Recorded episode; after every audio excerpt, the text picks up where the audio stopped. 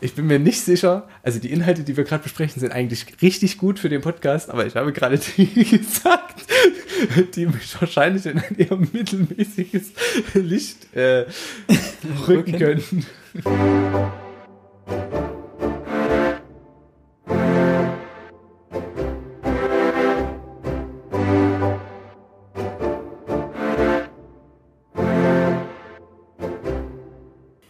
Ein herzliches Hallo zu einer neuen Folge Frontispitz, wie immer mit uns äh, drei lustigen Vieren. Warum lacht Max schon wieder? Also, Max ist dabei, der lacht da hinten gerade noch in seinem Eckchen. Ich glaube nicht, dass er sich heute irgendwie beruhigen kann. Alex auch dabei. Ähm, Hallo. Und meine Wenigkeit Philipp. Augen. wir wissen auch gar nicht warum. Also, ich sag mal, wir haben uns mal wieder heute irgendwie, glaube ich, 19.30 Uhr getroffen und haben gesagt, jetzt fangen wir mal ganz, ganz seriös schnell an mit der Aufnahme. Jetzt ist es 22.08 Uhr. Jetzt fangen wir an. Und noch ist nichts im Kasten. Ja, äh, doch, es ist, sind schon diverse Dinge im Kasten. Sinnloses Gelumps im Kasten, ja. Genau. Wir melden uns heute zurück, nicht mit, wie ihr jetzt vielleicht erwarten würdet, mit einer neuen Folge äh, The Witcher. Die kommt erst nächsten, am nächsten zweiten Montag des nächsten Monats. Das war jetzt vielleicht ein bisschen äh, komisch ausgedrückt. Am zweiten Montag des Monats August kommt die nächste Folge Witcher mit äh, Die Zeit des Sturms. Wir lesen schon alle fleißig. Und heute gibt es ein Büchlein, ein Stück, das wir eigentlich schon relativ lange auf unserer Liste haben. Es war eins der ersten. Und zwar von Friedrich Dürrenmatt, Romulus der Große. Eine ungeschichtliche historische Komödie. Das hatten wir, wie gesagt, schon seit einer ganzen Weile auf unserer Liste und wollten das jetzt unbedingt noch machen und haben das jetzt, ich meine, das sind nur 130 Seiten, 120 oder sowas. Ne, 130. Ähm, das wollten wir jetzt unbedingt noch machen, bevor wir jetzt in unsere Witcher-Folgen, komplett in unseren Witcher-Folgen versinken. Wie wir in der letzten Folge schon mal angekündigt haben, werden wir jetzt größtenteils die Witcher-Bänder von Sapkowski lesen. Witcher-Bände von Sapkowski lesen. Und nur immer, wenn wir es schaffen, zwischendrin irgendwie andere Bücher mal bringen, da vor allen Dingen ähm, Max gerade, nein, nicht Max, Alex hat gerade zeitlich ähm, viel zu tun oder beruflich viel zu tun und dementsprechend kommt er nur dazu, quasi unsere Hauptwerke zu lesen. Und äh, da müssen wir mal schauen, was wir machen, aber wir liefern euch auf jeden Fall weiterhin einmal pro Monat eine Buchbesprechung und dazwischen, was wir halt so finden. Äh, bevor wir anfangen mit dem Buch, äh, machen wir noch eine kurze, was wir als letztes gelesen haben, äh, Folge. Nein, nicht Folge, ist Quatsch, Rubrik. Und das kann man, glaube ich, heute abkürzen, denn ich würde, äh, kann nur von mir sprechen jetzt, aber ich habe nichts gelesen, außer dem, was wir natürlich für unsere Podcast äh, gel gelesen haben, nämlich Romulus und den einen Witcherband und den nächsten Witcherband schon angefangen. Also das sind schon mal drei Bücher. Und mehr war jetzt einfach auch beruflich und so weiter nicht drin. Und ich glaube, bei Alex, die sieht es, glaube ich, sehr ähnlich aus. Ja. Du hast auch nichts gelesen? Also. Ich lese noch. Das darf ich ja nicht das mehr sagen. Gar, das will ich gar nicht hören. Entwickelt sich das jetzt zu einem Running Gag? Ja, müsste man eigentlich machen, ne? Ich habe zuletzt gelesen von Donald Ray Pollock. Ich muss jetzt tatsächlich noch mal gucken, wie er heißt. Das Handwerk des Teufels. Okay. Im Endeffekt tatsächlich mal sowas wie ein Thriller. Also wirklich, jetzt gerade in der Vorbesprechung hieß es, nee, ich habe auch nichts gelesen, da kam ich mir gar nicht scheiße vor, weil ich jetzt äh, nichts gelesen habe. Und jetzt lässt du mich hier im Regen stehen? Ich zeige jetzt den Leuten Depp, da draußen mal dein wahres Gesicht, genau. Ich Eine habe nicht gelesen, ich lese noch Ilium von Dan Simmons, aber egal. Was liest du? Ilium. Hab da haben, wir schon mehrfach haben wir schon mal drüber gesprochen. gesprochen. Das, ja. diese, das hat er auch erzählt, dass er es derzeit nicht liest. Aus, äh, der nach Troja zurückreist. Genau. Aber um was geht es denn beim Handwerk des Teufels? Das ist ein, wie drücke ich das jetzt aus, ein, ein Buch. Evangelikal Exploration Roman. Bitte, was? Es spielt irgendwo im tiefsten Westen der USA. Es sind zwei Geschichten. Auf der einen Seite irgendwo ein Junge, dessen Vater religiös so hoch motiviert ist und allen möglichen Blödsinn macht, um das Leben der Mutter zu retten.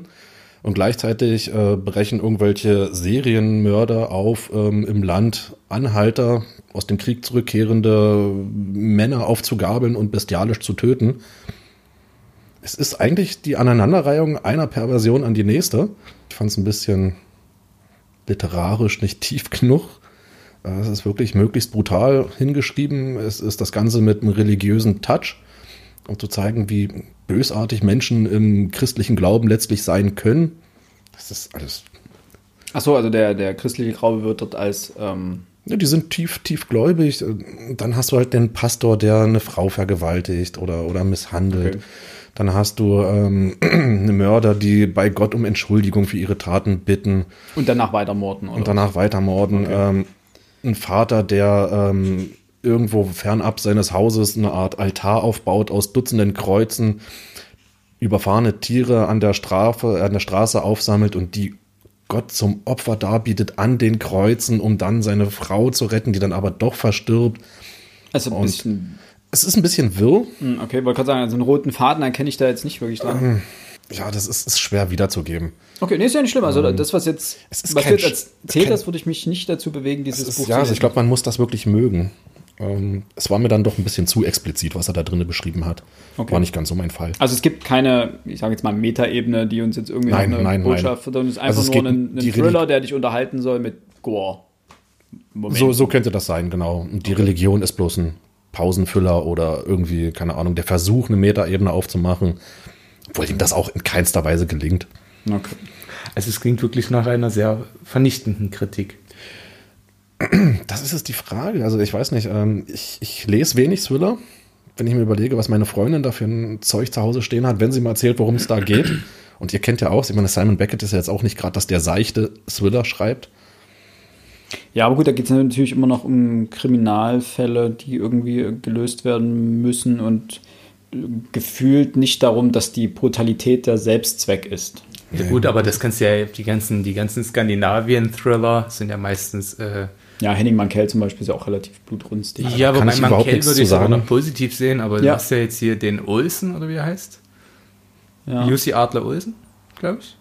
Oh, den habe ich gefressen. Gefressen im positiven Sinne Nee, oder im, im im negativen, negativen. Sinne? Okay. Da habe ich ja, ich habe, glaube ich, in meiner ersten Folge erzählt, habe ich ein Schundbuch von ihm gelesen. Takeover hieß das, glaube ich. Das war so platt. Und da gab es eine Liebesgeschichte, die so auf Biegen und Brechen irgendwie zusammengeführt wurde. Und also, boah, war das, das war richtig anstrengend. Es war einfach, es war so ein Buch, wo ich mich an jeder zweiten Ecke gefragt habe, warum machen die Protagonisten das? Warum machen die Antagonisten? Also, es hat sich wirklich jeder in diesen Buch Hanebüchen verhalten. Und es gab keine, kein, kein logisches Handeln. War, du, hätt, du konntest eigentlich, bei jeder zweiten Seite konntest du dir einfach nur die Hand vor die Stirn hauen und sagen, warum? Und das regt mich auf. Also wenn, wenn Charaktere in Büchern einfach dumm handeln, dann regt mich das auf. Wenn das dann alle Charaktere tun, naja. Dann ist es eine Groteske. Ja, aber Passend zu unserem heutigen Stück. Aber eine positive Groteske würde ich das bei unserem Stück nennen und nicht wie bei dem, dann ist es einfach nur ungewollt grotesk. Das ist immer sehr. Eine mega Überleitung gewesen, ne? Ja, ich- ja, aber Max wollte, glaube ich, noch sein Buch Max- äh, Max droppen, was er Genau. gelesen hat als letztes. Nicht, nicht Jetzt ganz so grotesk, würde ich es nennen. Äh, es wird politisch. Ich werde mich auch gar nicht weiter dazu äußern, ob das jetzt, ob ich diesen Ansichten total zustimmen kann, um das jetzt äh, nicht in eine politische Richtung abdriften zu lassen. Ich habe zuletzt gelesen das heiß diskutierte Buch Toleranz, einfach schwer von Joachim Gauck in Zusammenarbeit mit Helga Hirsch. Schlicht und ergreifend, weil ich auch diesem Diskurs äh, beiwohnen wollte und ich bin der festen Überzeugung, dass man sich über gewisse Bücher nur äußern sollte, wenn man sie selbst gelesen hat. Oder zumindest Auszüge gelesen hat. Bei Gauck habe ich es ganz gelesen und es war kein schlechtes Buch. Es war aus meiner Sicht lesenswert. Wenn man allerdings sich, wie das bei mir einfach aus Interesse der Fall ist, viel mit äh, Rechtspopulismus, Toleranz, auch Ideologien, auch egal in welche Richtung, generell Populismus auseinandergesetzt hat, dann sind die meisten Ideen, die er da aufstellt, nicht sonderlich neu. Er verpackt sie in interessantes Gewand und wenn er sie zusammenführt, dann ist diese Ansicht, die er da vertritt, aus meiner Sicht nachvollziehbar. Allerdings hatte ich bei einigen Stellen des Buches, also ohne jetzt ins Detail gehen zu wollen, so das Gefühl, okay, hier spricht ein alter Mann über, über Dinge, die er selbst nicht mehr nachvollziehen kann. Wo er halt bestimmte Begriffe benutzt, wo ich sage, ah, das würde dir jeder Linguist, der sich ein bisschen mit Framing auseinandersetzt, völlig um die Ohren hauen. Und generell die Wissenschaftlichkeit gerät mir manchmal, also klar, er versucht kein wissenschaftliches Buch zu schreiben, aber die Wissenschaftlichkeit gerät aus meiner Sicht so ein bisschen ins Hintertreffen. Spricht, spricht er dort als Politiker oder als, als Pastor? Das Du ist sagst- total cool. Man hat immer das Gefühl, dass er gerade so eine Predigt. Also es ist viel Politik, also viel Pol Politisches dabei, Aber ich habe bei Gauck generell immer das Gefühl, dass er gerade als Pastor unterwegs ist. Also ich glaube, dieses, dieses, diesen Habitus kann er gar nicht ablegen. Aber das Pastorale hat mich bei ihm zum Teil auch gestört. Ja. Eigentlich nicht. Ich fand das ziemlich, ziemlich cool. Also, ähm, weil er sehr überlegt immer gesprochen hat. Das habe ich sehr gemocht an ihm. Ja, also das ist nicht, auch. Ich fand ihn nie unüberlegt. Genau, also das ist auch gar nicht, also man merkt, dass er auch mit sich gerungen hat. Und da jetzt noch, muss ich kurz noch die kleine Medienschelte anbringen. Natürlich ist es unglücklich veröffentlicht worden, nämlich fast zeitgleich mit dem Mord an äh, dem Herrn Lübcke. Mhm. Und seine, man hat seine These dort einfach darauf zugespitzt, okay, wir müssen toleranter gegenüber Rechten sein, was natürlich in dem Kontext dann völlig gegen ihn ausgelegt wurde. Was allerdings absolut unter den Tisch gekehrt wurde, ist, dass er sich absolut stark macht gegenüber einer Intoleranz der Intoleranten. Also, dass man, dass man gegenüber Menschen, die selber äh, völlig intolerant sind, selbst keine Toleranz zeigen muss. Und das kann ich absolut nachvollziehen. Das Einzige, um das jetzt noch kurz inhaltlich rauszubrechen, und das ist ja auch überall kol kolportiert worden, er sagt halt, wir müssen einfach akzeptieren, dass es Menschen gibt, die mit der Globalisierung ein Problem haben, die mit gewissen Wertesystemen, die jetzt in gewissen Kreisen, ob das jetzt der Akademikerkreis ist, ob das so ganz, ganz plakativ gesprochen hier Berlin, Friedrichshain, alles Grünwähler, die SUV fahren, ist jetzt wirklich sehr polemisch, dass dieser Kreis nicht viel damit zu tun hat, wie jetzt vielleicht das letzte kleine Hintertupfingen in Brandenburg oder Thüringen das sehen kann. Schlicht und ergreifend, weil die Lebensrealitäten völlig unterschiedlich sind. Und dass aus dieser Sicht diese vielleicht für uns jetzt nicht nachvollziehbaren Ansichten, die kann man oder sollte man trotzdem tolerieren können. Denn als Beispiel, jetzt wäre ich doch politisch, aber ich muss dieses Beispiel bringen, die Homo-Ehe ist mit einer Mehrheit im Bundestag akzeptiert worden. Das kann man blöd finden, das kann man gut finden. Ich fand's okay. Ja, ich finde es auch gut, so, aber das ist ja gar nicht der Punkt. Das kann man finden, wie man will. Solange man sich jetzt nicht völlig aggressiv und äh, justiziabel negativ gegenüber diesen Sachen äußert, kann man doch auch sagen, ich toleriere, dass das so gemacht wird, aber lehne die Homo-Ehe ab. Das ist eine völlig legitime Aussage. Ich kann den Menschen jetzt zwar sagen, ja, ich sehe das anders und ich bin die Mehrheit, aber das ist gar nicht der Punkt. Wir müssen doch einfach tolerieren, okay, er sieht das anders als ich. Und er wird seine Gründe haben, ob er ob das jetzt einfach in seinen Wertekanon nicht passt, ob sein christlicher Glaube, muslimischer Glaube, jüdischer Glaube, wie auch immer, irgendwas dagegen sagt, aber wir müssen es einfach tolerieren. Und das ist Wir müssen erstmal akzeptieren, dass er das so sagt. Und dann kann man natürlich argument gegen argumentieren und versuchen, denjenigen zu überzeugen, wie auch immer. Aber, Aber wenn er, wenn er sich nicht überzeugen lässt, dann heißt es einfach ertrage, also tolerare heißt ja lateinisch, also auf Deutsch dann äh, ertragen. Und wir müssen einfach aushalten und ertragen, dass Menschen andere Meinungen haben, als vielleicht auch ein völlig verbrannter Begriff, äh, als der Mainstream das, als der Mainstream das denkt. So, und das, diese Toleranz finde ich absolut nachvollziehbar. Aber er macht und dafür wirbt er sozusagen. Dafür wirbt für diese er. Art von Toleranz, okay. Ja. Aber im Rahmen des gesetzlichen Kanons. Im Rahmen des Kanons und im Rahmen, alles was nicht, wie gesagt, es darf nicht justiziabel sein und es sollte bis zu einem bestimmten Punkt, wenn ich anfange, Leute zu diskriminieren, weil ich deren Position ablehne, dann ist es auch problematisch und das lehnt er auch ab. Und das, ich kann nicht nachvollziehen, wie die, wie das, also so ist es nicht dargestellt worden. Es wurde so dargestellt, als würde er jetzt hier alle Rechten mit in den Arm nehmen und sagen, kommt Jungs, ich ja. bringe euch mit nach Hause. Aber das Gegenteil ist der Fall. Er macht ganz klar, wo da die Grenzen liegen. Ja, das, ich kenne nur Auszüge, muss ich fairerweise sagen. Und es gibt einige Sätze in seinem Buch, und das sind die, die ihm um die Ohren geworfen werden, die ihm auch um die Ohren fliegen, die einfach von der Aufmachung, von der Struktur und natürlich auch von den Begrifflichkeiten, die verwendet wurden, wie du schon richtig gesagt hast, problematisch sind und so wie er sie formuliert, einfach nicht haltbar sind. Dass er sie am Ende des Kapitels oder am Ende des Buches dann in den für sich richtigen Kontext rückt und damit das Ganze auch verstanden wird, wie er das meint, ist mal das andere. Das Problem ist, dass genau solche Sätze dann aufgearbeitet werden und genau nur diese Sätze dann zum Teil für die Bewertung eines Buchs zu, zur Hand genommen werden. Wobei, wenn man mal drüber nachdenkt, also mir ist Gauck jetzt nicht in Erinnerung geblieben, dass der jemals irgendwie extrem konservative oder rechte Äußerungen getätigt hätte ihm das jetzt vorzuwerfen, eben aufgrund von drei, vier Sätzen, die aus dem Kontext anscheinend gerissen worden sind, das ist. Man liest ja auch das raus, was man lesen möchte. Und ich habe ein schwerwiegendes Problem damit, und das hat man ja wieder mal gemerkt. Es sind Menschen, haben sich dazu geäußert, die bestimmte Sätze gelesen haben und die aus dem Kontext reißen. Und es gibt den, das wunderschöne Zitat, die schlimmsten Unwahrheiten sind Wahrheiten mäßig entstellt. Hm. Und wenn ich jetzt das rausreiße aus dem Kontext, dann ist doch völlig klar, dass sowas passieren kann. Das darf ja nicht die Lösung sein. Und ich erwarte schlicht und ergreifend, wenn ich mich mit einem Thema auseinandersetzen möchte und mich fundiert dazu äußern möchte, Muss ich selber gelesen dann muss ich es gelesen haben. So, ich kann sagen, okay, ich möchte jetzt, was ist, ich kann sagen, ich lese Fitzek nicht, weil ich reingelesen habe und aus meiner Sicht passt das nicht zu mir. Das ist vielleicht nicht gut, aber es Ja, gut, das ist aber was anderes, das ist Literatur. Genau, ja, aber da kann ich theoretisch auch nicht in den Diskurs voll einsteigen, weil ich es nicht ganz gelesen habe, aber ich kann sagen, es gefällt mir nicht, möchte ich nicht. Aber, und da muss ich jetzt noch, ich mache das fast jetzt auch scheißegal. Ich schneide eh alles raus. Schneidest das eh ist alles raus, lang. ist völlig okay. ähm, der äh, Sachbuchpreisträger der WBG, nämlich Thomas Bauer, ähm, hat in seiner Rede, der, mit der er diesen Preis angenommen hat, Was, hat gesagt, der, was hat denn der geschrieben? warum es kein islamisches Mittelalter gibt. Dafür hat er den Preis gekriegt für das Buch. Also Thomas Bauer ist Islamwissenschaftler, ich glaube in Münster. Und ich persönlich schätze ihn sehr für, weil er die Ambiguität und so weiter so eingeführt hat, so in diesen Kontext.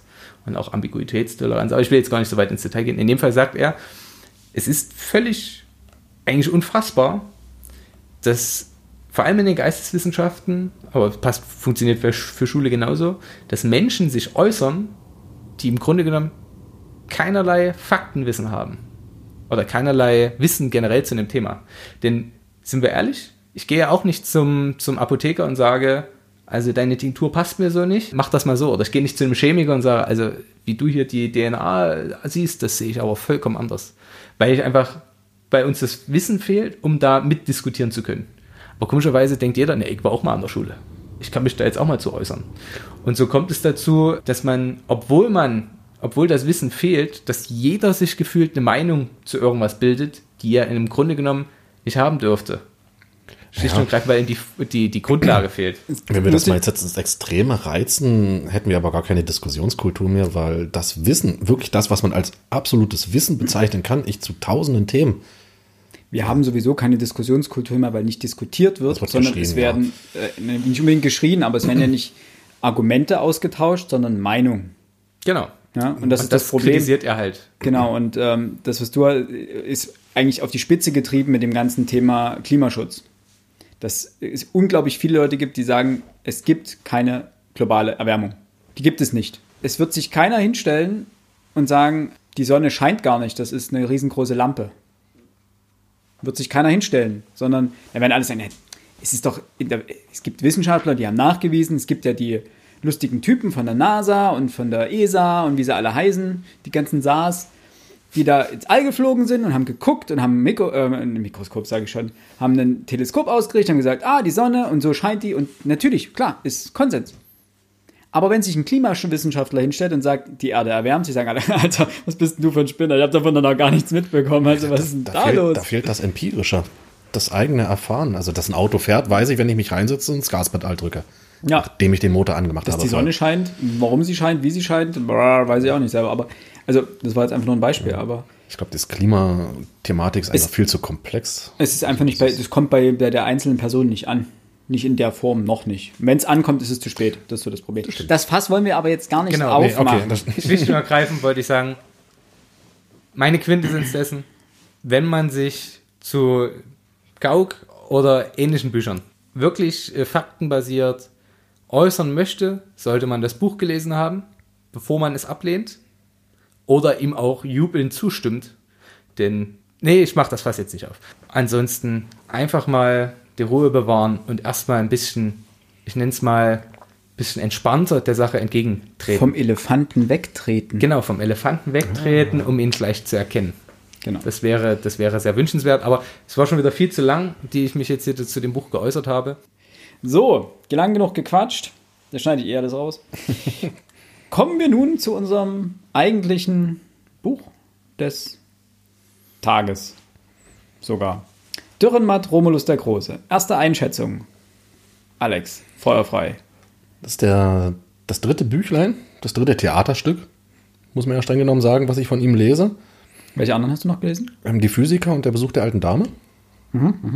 ähm, für mich von den dreien, die ich gelesen habe, ich sage jetzt einfach mal das Schwächste. Das Allerdings Schwächste. Kritik auf hohem Niveau. Es ist nach wie vor unglaublich lustig. Ich fand die anderen beiden etwas lustiger. Ähm, es hat trotzdem Spaß gemacht, es zu lesen. Und wir haben von festgestellt, in Bayern ist es ähm, Schullektüre. Zumindest war es 2018, im 2018. Abitur dran. Also hätte, das ist so die Art Literatur, die ich mir bei mir in der Schule gewünscht hätte. In Brandenburg. Das müssen wir ja jetzt nicht extra erwähnen, aber ja. Ja, nicht. Ähm, hatten wir ja sowieso mal drüber diskutiert. Ja. Nee, also sowas, sowas hätte ich in der Schule sehr gerne gelesen. Ja. Wir haben die Physiker gelesen. Das, das hat mir auch sehr gut gefallen. In der Schule. Max, ja, ich habe es jetzt zum dritten oder vierten Mal gelesen. das ist auch vorgeschlagen, muss man Ich habe dazu es auch sagen. vorgeschlagen, weil ich, als ich das erste Mal das Buch gelesen habe, war ich, hatte ich eine, la- eine Zugfahrt von anderthalb Stunden vor mir und hatte die Gnade, auf dem äh, Hauptbahnhof in Leipzig nochmal schnell durch einen Buchladen zu gehen und dachte mir, ach komm, steckst du ein. Also, ich habe es gekauft. So. Angehende Lehrer, ne? oh, ein Buch stecke ich ein. äh, Na, jetzt, wo ihr die Mittel selber bezahlen müsst, ist klar. Ja, ist immer hart. Aber wir können es von der Steuer absetzen. Nein, also Den Diebstahl von der Steuer. Erst klauen und dann noch eine Rechnung einreichen. Ja. Man muss gucken, wo man bleibt. Nein, aber und ich habe es gelesen und ich glaube, ich wirkte auf die anderen Mitfahrenden in diesem Zug sehr, Angeheitert. Ah ja, wirklich sehr angeheitert. Ich habe wahnsinnig gelacht und ähm, dachte mir jetzt, ja, warum nicht mal gemeinsam lesen? Hinzu kommt, auch über Dürrenmatt kann man wahrscheinlich trefflich streiten oder zumindest debattieren. Was habe ich, das kann ich vielleicht auch noch sagen, was habe ich von ihm schon alles gelesen? Natürlich auch Physiker. Physiker habe ich dieses Jahr nachgeholt, schlicht und ergreifend, weil das war bei uns nur im Grundkurs Le- Pflichtlektüre und im Leistungskurs haben wir der Besuch der alten Dame gelesen. Ich hatte von ihm auch davor schon als erstes Der Richter und sein Henker gelesen, in der 10. Klasse als Kriminalroman. Das ist ja kein Stück, so, sondern. Korrekt. Das ist ein Roman, richtig? Ja. Okay. Ja. Ich habe von ihm in einem Uniseminar Die Panik gelesen. Fand ich auch ganz ulkig. Ulkig. Und ich habe mich ein bisschen mit seiner, mit seiner Theatertheorie auseinandergesetzt, aber das ist vergessen, genauso wie Richter und sein Henker. Ich fand den Titel so lustig und spannend, das, der ist mir im Gedächtnis geblieben, aber ich könnte jetzt nicht klar machen, um was es da ging. Es ist, es 10. Klasse ist einfach viel zu lange her. Keine Ahnung. Mir hat das Buch natürlich wahnsinnig gut gefallen, sonst hätte ich es nicht empfohlen. Äh, und wir werden dann noch Habt ihr drei Bücher von ihm oder hättet drei Bücher lesen können von ihm? Also wenn du Physiker, Ja. nee, Physiker nicht, was war das? Der Richter der und der- Dame? Der Richter und sein Henker. Genau. ist keine Pflichtlektüre, war Wahlpflicht Ah, okay. und mein Lehrer hatte Bock auf Dürrenmatt. Besuch der alten Dame ist Pflichtlektüre, immer noch in Sachsen. Es kann sein, dass es jetzt ist 2019 ist es wieder geändert worden, aber es war bis jetzt immer Pflichtlektüre. Wir haben es nicht gelesen. Ja gut, das ist schon länger her wahrscheinlich. Wow. Äh, so lange nur Aufbildung. Ich war vor dem Krieg. Ja, damals, als Gott noch jung war. Aber vor dem Krieg gab es das Buch noch nicht. Äh, Richtig. das muss man an der Stelle auch mal sagen. Nein, aber wie gesagt, ich fand es super und bin echt gespannt, wie wir, wie wir dann das Buch am Ende bewerten werden. Philipp. Ja, äh, ich muss ehrlich sagen, ich hatte es überhaupt nicht auf dem Schirm. Ich wusste nicht, dass Dürrenmatt dieses Buch geschrieben hat. Äh, ich streue mal so symbolisch Asche über mein Haupt. Ich habe von ihm gelesen Physiker, Klassiker. Den haben wir in der Schule auch gelesen. Also die Physiker haben wir auch in der Schule gelesen. Und uns sogar daraufhin ein Theaterstück angeschaut, was ich sehr gut in Erinnerung habe, aber ewig her. Richter und sein Henker habe ich gelesen, aber das ist noch länger her. Und Besuch der alten Dame habe ich tatsächlich noch nicht gelesen, das werde ich wahrscheinlich irgendwann nochmal Oh, nachholen. das solltest du zwingend nachholen. Besuch der alten Dame ist Es wirklich steht, großartig. steht zu Hause, ich muss einfach noch machen. Physiker werde ich mir nochmal nachbestellen, weil ich habe mein, meine Ausgabe nicht mehr. Also ich habe dreimal zu Hause im Westen nichts Neues rumstehen, aber Physiker fehlen. Und aber um auf das Buch zu kommen, es könnte sein, dass das äh, auf meine Lieblingsbuchliste mitrutscht. Ja gut, der, der Althistoriker von der Antike, dass der sich Es hat darüber mir- vielleicht freuen kann. Es hat mir so viel Spaß gemacht. Also ich habe mir auch die, die Anmerkung hinten mit durchgelesen von, von Dürrenmatt selber, der ja äh, je nach Ver Veröffentlichung oder je nachdem, wo es ähm, aufgeführt wurde, glaube ich, nochmal eine, eine kleine Anmerkung geschrieben hat. Es sind insgesamt fünf Stück jetzt hier in dem Buch mit drin. Also übrigens, das ist äh, Diogenes Taschenbuchverlag. Meine Version ist von 1998. Ihr werdet wahrscheinlich neuer haben, denn auf meiner stehen noch 14 Mark 90 drauf. Mittlerweile kostet es, glaube ich, 10 Euro, also 9 Euro. Knapp 10 Euro, ja. Hm, Genau. Also ich muss ja eine sogenannte Nachauflage haben. Ist auch von 1998. Allerdings für 9,90 Euro. Ja, dann ist wahrscheinlich Steht, ja, nee, es steht hier bloß keine Auflage da. Ach so. Aber das Ding wird so ein zeitloser Klassiker sein. Ja, ja, ich glaube, die, die legen die ja immer auf. Die sehen ja immer noch genauso aus wie vor zehn Jahren. Wenn Schullektüre ist, werden ja jedes Jahr auf neue. Ach nee, Genau. die kriegst du ja von der Schule gestellt. Na, nicht Nee, mehr. nicht mehr? Auf jeden Fall fand ich sehr gut, hat mir auch richtig viel Spaß gemacht. Auch ich musste im Bus das ein oder andere Mal kichern. Einfach über diverse Hennen und Eier. Und ja, da kommen wir dann vielleicht jetzt gleich Der Umgang mit Kultur. einfach, ich fand, wie gesagt, dadurch, dass ich mir überhaupt nichts gesagt habe, fand ich den Plot letztendlich, was dann passiert ist im vierten Akt. Das ist richtig schön dämlich, ne? Nein, es ist, Also, ich fand es lustig, großartig. Nein, ich fand es einfach, nein, nicht, mal- nicht mal lustig, sondern ich fand es von seiner Grundidee her großartig, von dieser Anlegung. Kommen wir gleich noch dazu. Mach mal. Kommen wir gleich dazu. Okay. So, kurzer Jingle und äh, ab ins Buch, weil viel mehr haben wir dazu nicht. Max, du blätterst so intelligent in irgendeinem großen Band. Ja, ich habe hier noch mir mal die, die ich glaube, das ist die einzige richtige Donmat-Biografie, die auf dem Markt ist, von Peter Ruetli, äh, Ruedi. Ich kann kein Schweizerdeutsch, deswegen, Ridley. ja, Weiß ich nicht möglich. Dürrenmatt oder die Ahnung vom Ganzen. Und der Mann kannte Dürrenmatt selber. Und Diogenes haben Verlag auch? auch, auch Diogenes Verlag. Äh, Diogenes, Verzeihung. Er hat mit ihm auch zusammen über viele Sachen gesprochen und hat auch kurz vor seinem Tode noch mit Don Matt gesprochen. Und es ist wahnsinnig imposant. Ein bisschen reingelesen. Es, es gibt jetzt nichts, wo ich jetzt sagen würde, okay, kann ich jetzt aus dem FF äh, berichten und es wäre faktenbasiert. Deswegen werde ich mich dazu nicht groß äußern. Zu sagen ist vielleicht, John Matt hat das Buch 1949 geschrieben, im Winter 48, 49, Uraufführung im Stadttheater Basel am 23. April 49. Okay. Also er war noch sehr jung. Äh, 1990 ist er verstorben, wenn mich nicht alles täuscht. Schweizer, wahnsinnig bekannt. Jetzt, auch damals. Ich kann allen unseren Zuhörern nur empfehlen, einfach mal bei ähm, YouTube nach literarisches Quartett, oder nee, nicht mal liter- literarisches Quartett, sondern Marcel Reich-Ranitzky und Dornmatt. Es ist so richtig, wie stelle ich mir das vor? Die sitzen zusammen in einem, in einem Studio, alle paffen Zigarre und unterhalten sich über Literatur. Das ist wirklich ein Traum. Und wie die zwei sich dann dort auch äh, diesen, diesen Schlagabtausch liefern, ist großartig. John Matt hat für das Stück viel, viel positive äh, Resonanz bekommen, vor allem von seinem Landsmann Max Frisch. Aber zum Teil auch äh, am Anfang, gerade am Anfang negative über Ja. den vierten Akt. Den musste er nochmal umschreiben. Ja, er hat ihn auch mehrfach umgeschrieben. Auch das ist relevant für Dürrenmatts Werk. Also der war nie mit seinen Stücken zufrieden und war, hat alles immer als ein Nichts ist fertig. Also es muss, kann immer noch geändert werden, wenn es jetzt in irgendeiner Form passt. Das passt zu ihm genau wie zu Goethe, der da ähnlich war. Und mit Brecht hat, er auch äh, einen regen Briefwechsel gehabt zu dem Stück. Brecht war es nicht ganz didaktisch genug. So, also das hat Brecht ihm. Und Brecht hat sich wahnsinnig damit auseinandergesetzt, alles nachzulesen in der Biografie, die wir auch unten mal reinstellen. Genau, das sollte als Vorgeplänkel und als Information reichen, aus meiner Sicht. Zu dem historischen Fakten lässt sich sagen, sie heißt nicht grundlos im Untertitel eine unhistorische, eine ungeschichtliche historische Komödie. Also von Fakten her weniges stimmt. Romulus war der letzte römische Kaiser. Das ist wohl richtig. Jetzt gucke ich den antiken Kulturen. Ja, mal er war, war 16, als er Kaiser wurde und mit 17 abdankte. Genau, und hier äh, ist er 50 ungefähr. Ja, ich und jetzt mal 20 schätzen. Jahre regiert er. Also völlig, völlig ungeschichtlich. Man, man nannte den echten Kaiser auch Romulus Augustulus. Ne? Das heißt Genau, diese Romulus das. Kaiserchen oder so. Also es kommen viele Figuren vor, die man schon mal gehört hat, aber wenige in ihrer wahren Funktion von damals. Was zu interessanten Stilblüten, bewusst gesetzten Stilblüten für, führt, aber da kommen wir später vielleicht noch dazu. So, dann äh, kurz, zur, bevor wir anfangen, bevor wir sozusagen final ins Buch gehen, erstmal, wer es noch nicht kennt, ein, ein kleiner Überblick über die Rahmenhandlung. Das Ganze spielt in den Iden des März des Jahres 476 und zwar im Anwesen des äh, Lucullus, ne? in dem der römische Kaiser Romulus Augustus, der weströmische Kaiser Romulus Augustus, se- sein Reich regiert gewissermaßen oder eben auch nicht regiert.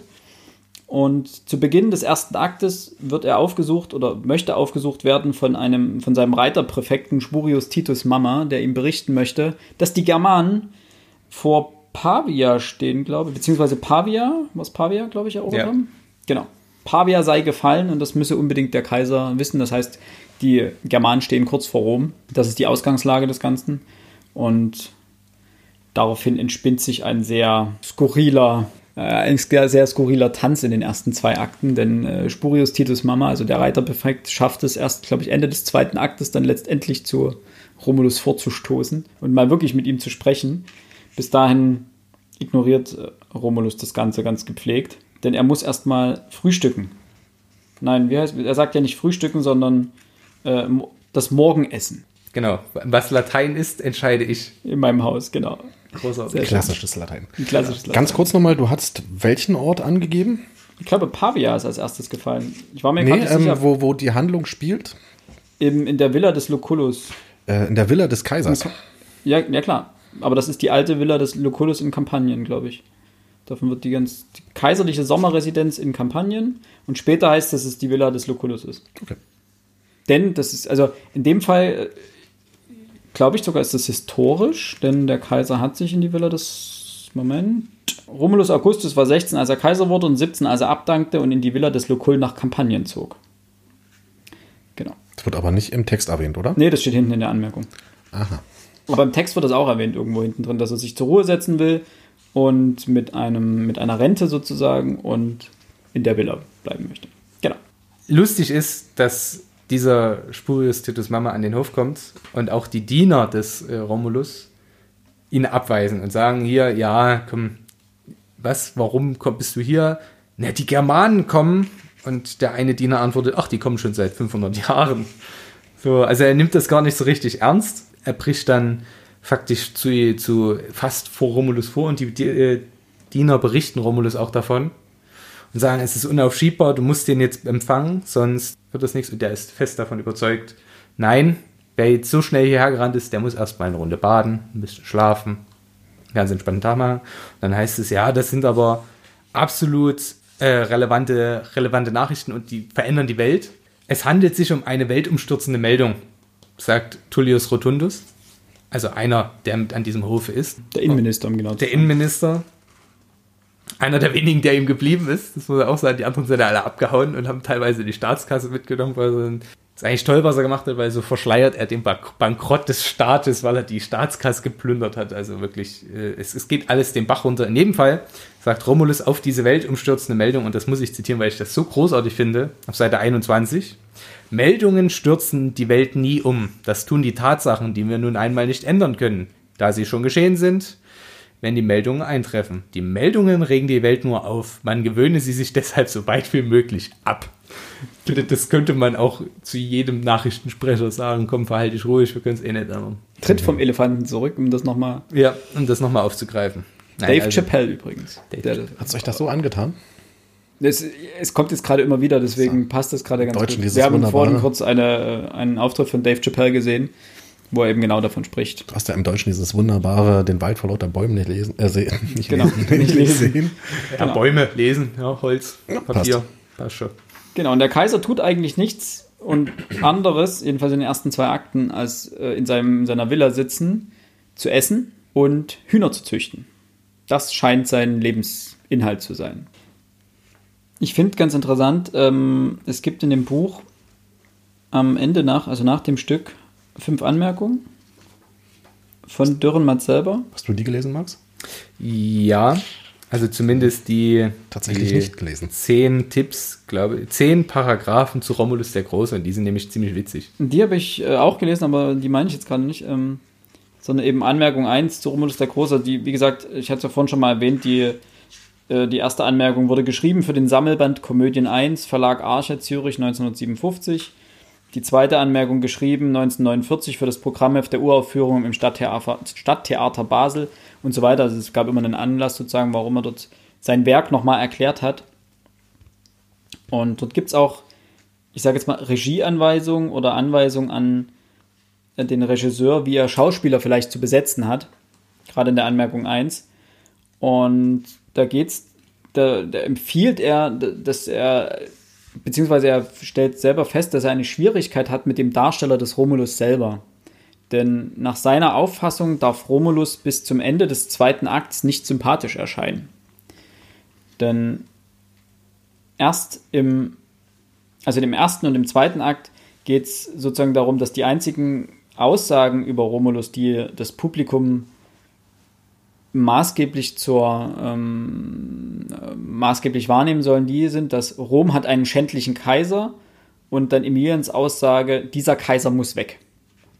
Kombiniert eben mit dieser ganzen grotesken Verhaltensweise von Romulus eben in den ersten beiden Akten, Ja. dass er sich komplett wirr verhält, dass ihn dies, das Elend seines Volkes scheinbar gar nicht interessiert und dann taucht sein verloren gegangener Schwiegersohn wieder auf, von den Germanen gefangen genommen, gefoltert und dann konnte er fliehen und kommt als wirklich Häufchen Elend an, der schon seine Verlobte vergessen hat, äh, beziehungsweise seine Verlobte hat sein Gesicht auch vergessen oder erkennt ihn, nein, andersrum, seine Verlobte erkennt ihn nicht wieder und Ja. er ähm, kann sich aber auch irgendwie wenig erinnern durch die, durch die Tortur des Krieges und so weiter und ist sozusagen der, der Gegenpol zu Romulus und äh, klagt ihn natürlich auch an. Und Romulus nimmt das gar nicht wahr. Also er, er wirft ihm einfach nur sein, seinen Witz entgegen. Ja. Es ist ja, er antwortet ja nicht mit, ähm, mit, mit Argumenten, warum und wie und weshalb er jetzt nichts gegen die Germanen unternimmt, sondern er wirft ihnen ja einfach nur eine, ein, eine Witzigkeit nach der anderen um die Ohren. Und die kriegen keine vernünftige Antwort von ihm. Ja. Ja, er, sagt dann, nee, jetzt gehe ich lieber noch ein paar Eier, ein paar Hände züpfen. Äh, äh, dann nebenbei fängt er an, irgendwelche Büsten zu verticken an irgendeinen Antiquitäten, äh, Antiquitätenhändler, Antiquitäten. Der im Übrigen auch zu spät kommt, weil er sagt, naja, ich muss in Alexandrien wichtigere Geschäfte machen. Und wenn Ja. der Kaiser von Rom ruft und er sagt, nee, also komm, da ist eh nichts mehr groß Ja. zu holen, komm, ich meine erstmal noch die, norma- die normalen Geschäfte. Da sieht man, wie sehr Romulus dieses, dieses Weltimperium runtergewirtschaftet hat in den Ja. 20 Jahren Regierungszeit. Ähm, aber was ich so interessant finde, ist, äh, weil wir, also vielleicht kennt ihr das, diese Madman Theory, die, äh, die, ja, die nach dem oder während des äh, Vietnamkrieges Von Nixon, ja. Ja, von Nixon, genau, von Nixon äh, gebracht Geht auf wurde. Machiavelli zurück, kann ich Geht, sagen. krass, ne? ähm, in jedem Fall, mein, wir haben ja auch drüber geredet, wie man, also man könnte ja sich überlegen, wie könnte man es heute inszenieren?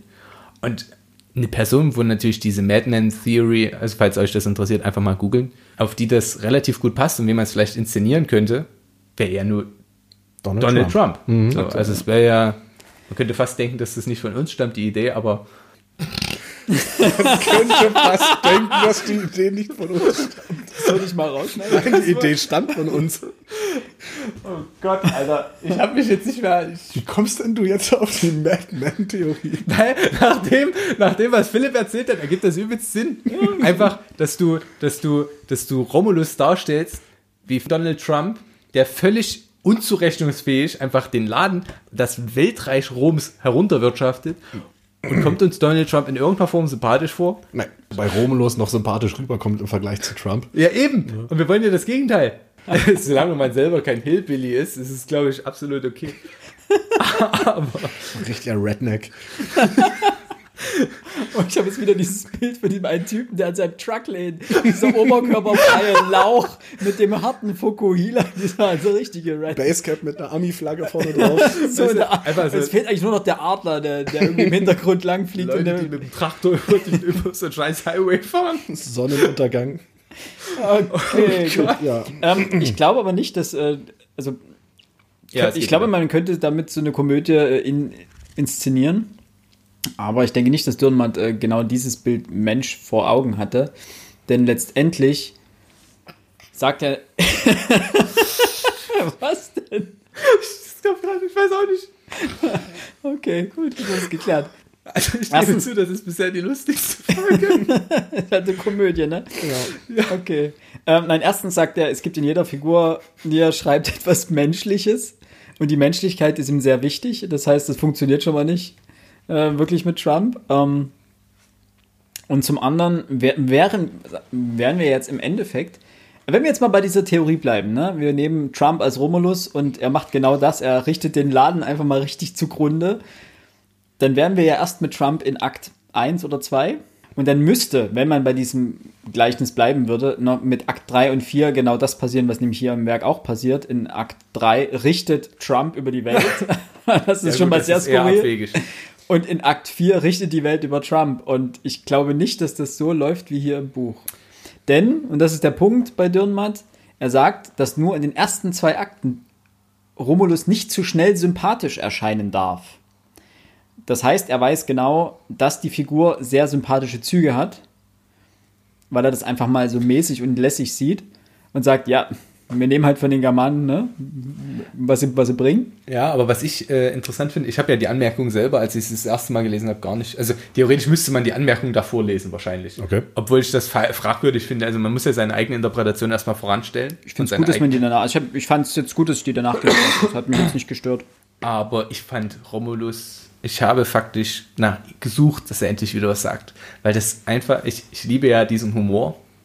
Und er war mir von dem ersten Wort, was er sagt, einfach an völlig sympathisch. Also ich kann mir das auch schwer vorstellen, wie man ihn anders inszenieren möchte. Das, schreibt er selber. Ich weiß, es ist Ja, schwer klar. und vielleicht sogar gar nicht möglich, aber wenn, also wenn, wenn irgendwie denkbar, Dürrenmatt schreibt selber im, im Anhang, Seite 120, eine besondere zusätzliche Schwierigkeit ergibt sich noch für den Darsteller des Romulus selber. Ich meine die Schwierigkeit, die darin liegt, dass er dem Publikum nicht allzu schnell sympathisch erscheinen darf. Das ist leicht gesagt und vielleicht fast nicht zu erreichen, doch als Taktik im Auge zu behalten. Das Wesen des Kaisers darf er sich erst im dritten Akt enthüllen. Im ersten Akt muss der Ausspruch des Präfekten, Rom hat einen schändlichen Kaiser, im zweiten jener Emilians, dieser Kaiser muss weg, begreiflich sein. Und dann geht's, geht's im dritten und vierten Akt und so weiter. Also er weiß selber, dass das problematisch ist. Ich denke, es ist etwas anderes, wenn du das Buch oder das, das Stück liest, als wenn du es auf der Bühne siehst. Ja, das denke ich auch. Denn im Buch wird er dir relativ, oder mir ist er auch relativ früh sehr sympathisch, weil es eskalieren alle. Ich, ich, kann- ich, ich habe so dieses Bild vor Augen, du sitzt, siehst Romulus in der Mitte in, seinem, in seiner Villa Ja. sitzen, in seinen Hühnerei löffeln und drumrum rennen alle mit hochgeworfenen Armen und wehender Toga, ah, schreiend durch die Gegend. Zwar immer wieder so quer durchs Bild. Du siehst also nur eine, Zent- also eine, eine zentrale Ein Einstellung der Kamera auf Romulus, ihn komplett dort sitzen und immer wieder rei- schreit, rennt hinten einer vorbei und vorne und quer und schreit so, ah, die Germanen kommen. Und er löffelt dort einfach sein Ei und denkt sich so, pff, ja, Let him. und let him was soll it. ich jetzt tun? Ja. Nee, Bringt mir noch das Ei des Odoaker. Ja, aber cool wäre es halt noch so, wenn er dann hin und wieder zu seinen, seinen äh, Dienern, die sich, die das einfach hingenommen haben jetzt, die wissen, okay, der ist halt so. Wobei denen geht ganz schön die Düse, das merkt man ja auch. Die wollen ja dann unbedingt weg und die werden ja immer zittriger nach hinten Millionär, die Germanen kommen. Ja. er, er lässt sie ja dann auch fliehen. Aber Aber denen, wenn, wenn dann in so einer Szene dann noch so, ja, ähm, bringt mir doch mal noch ein bisschen Pfeffer, das Ei äh, bräuchte da noch was. Und hinter, hinten eskaliert gerade, oder siehst du gerade, wie der, wie der Finanzminister mit seinem Staatskasse wegrennt. Und er nimmt das einfach so, ja, aber Pfeffer brauche ich jetzt. So einfach so völlig verschobener Fokus. Das wäre eine schöne Inszenierung. Also ich glaube, Philipp, wir müssen da mal kurz beim Schauspiel anrufen. ich kenne ja jemanden, die macht. Die, die macht in Theater. Habt ihr euch mal geguckt, angeguckt, wie das heute inszeniert wird? Gibt's, ähm, Ich habe es leider noch nie gesehen. Ich auch nicht.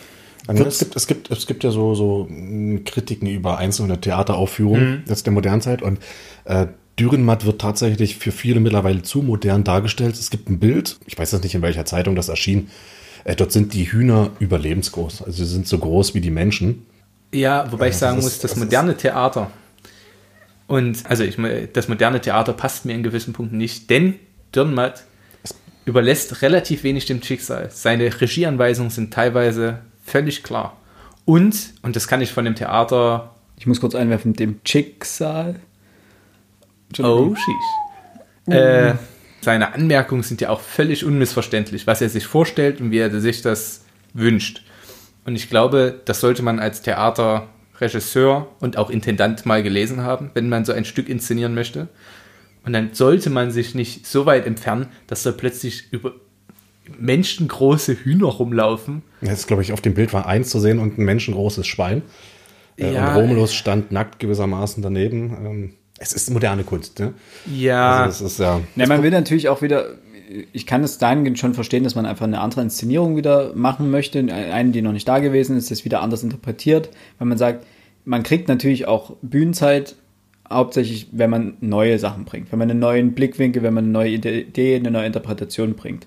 Wenn ich sage, ich will einfach Dürrenmatt nochmal in der Uraufführung aufführen, kann funktionieren, weil es ein Klassiker ist, ne, aber muss nicht. Dementsprechend, ich kann nachvollziehen, warum das so ist. Mir gefällt es persönlich auch nicht. Ich mag manchmal, wenn die Klasse, oder ich mag es, wenn die klassischen Stücke in der Intention des Autors aufgeführt werden. Ich kann sogar mit, damit leben, wenn es so ist wie bei der Antigone, um jetzt kurz den Haken anzuwerfen, dass es die Berliner Antigone gibt. Es gibt die Antigone vom Jean Anouilh, äh, es gibt die von Sophokles und dass man faktisch das Stück umschreibt und ein neues draus macht, ist völlig legitim. Das auch so benennt, dass Und jeder das weiß. auch benennt, Ja. das ist meine Idee von der Antigone. Ist völlig okay. Aber dann gewisse Sachen zu tun, Shakespeare völlig zu verschandeln, was ich auch schon gesehen habe. Äh, Ich bin der festen Überzeugung, dass vor allem junge, also Theater, die junge Menschen ziehen wollen.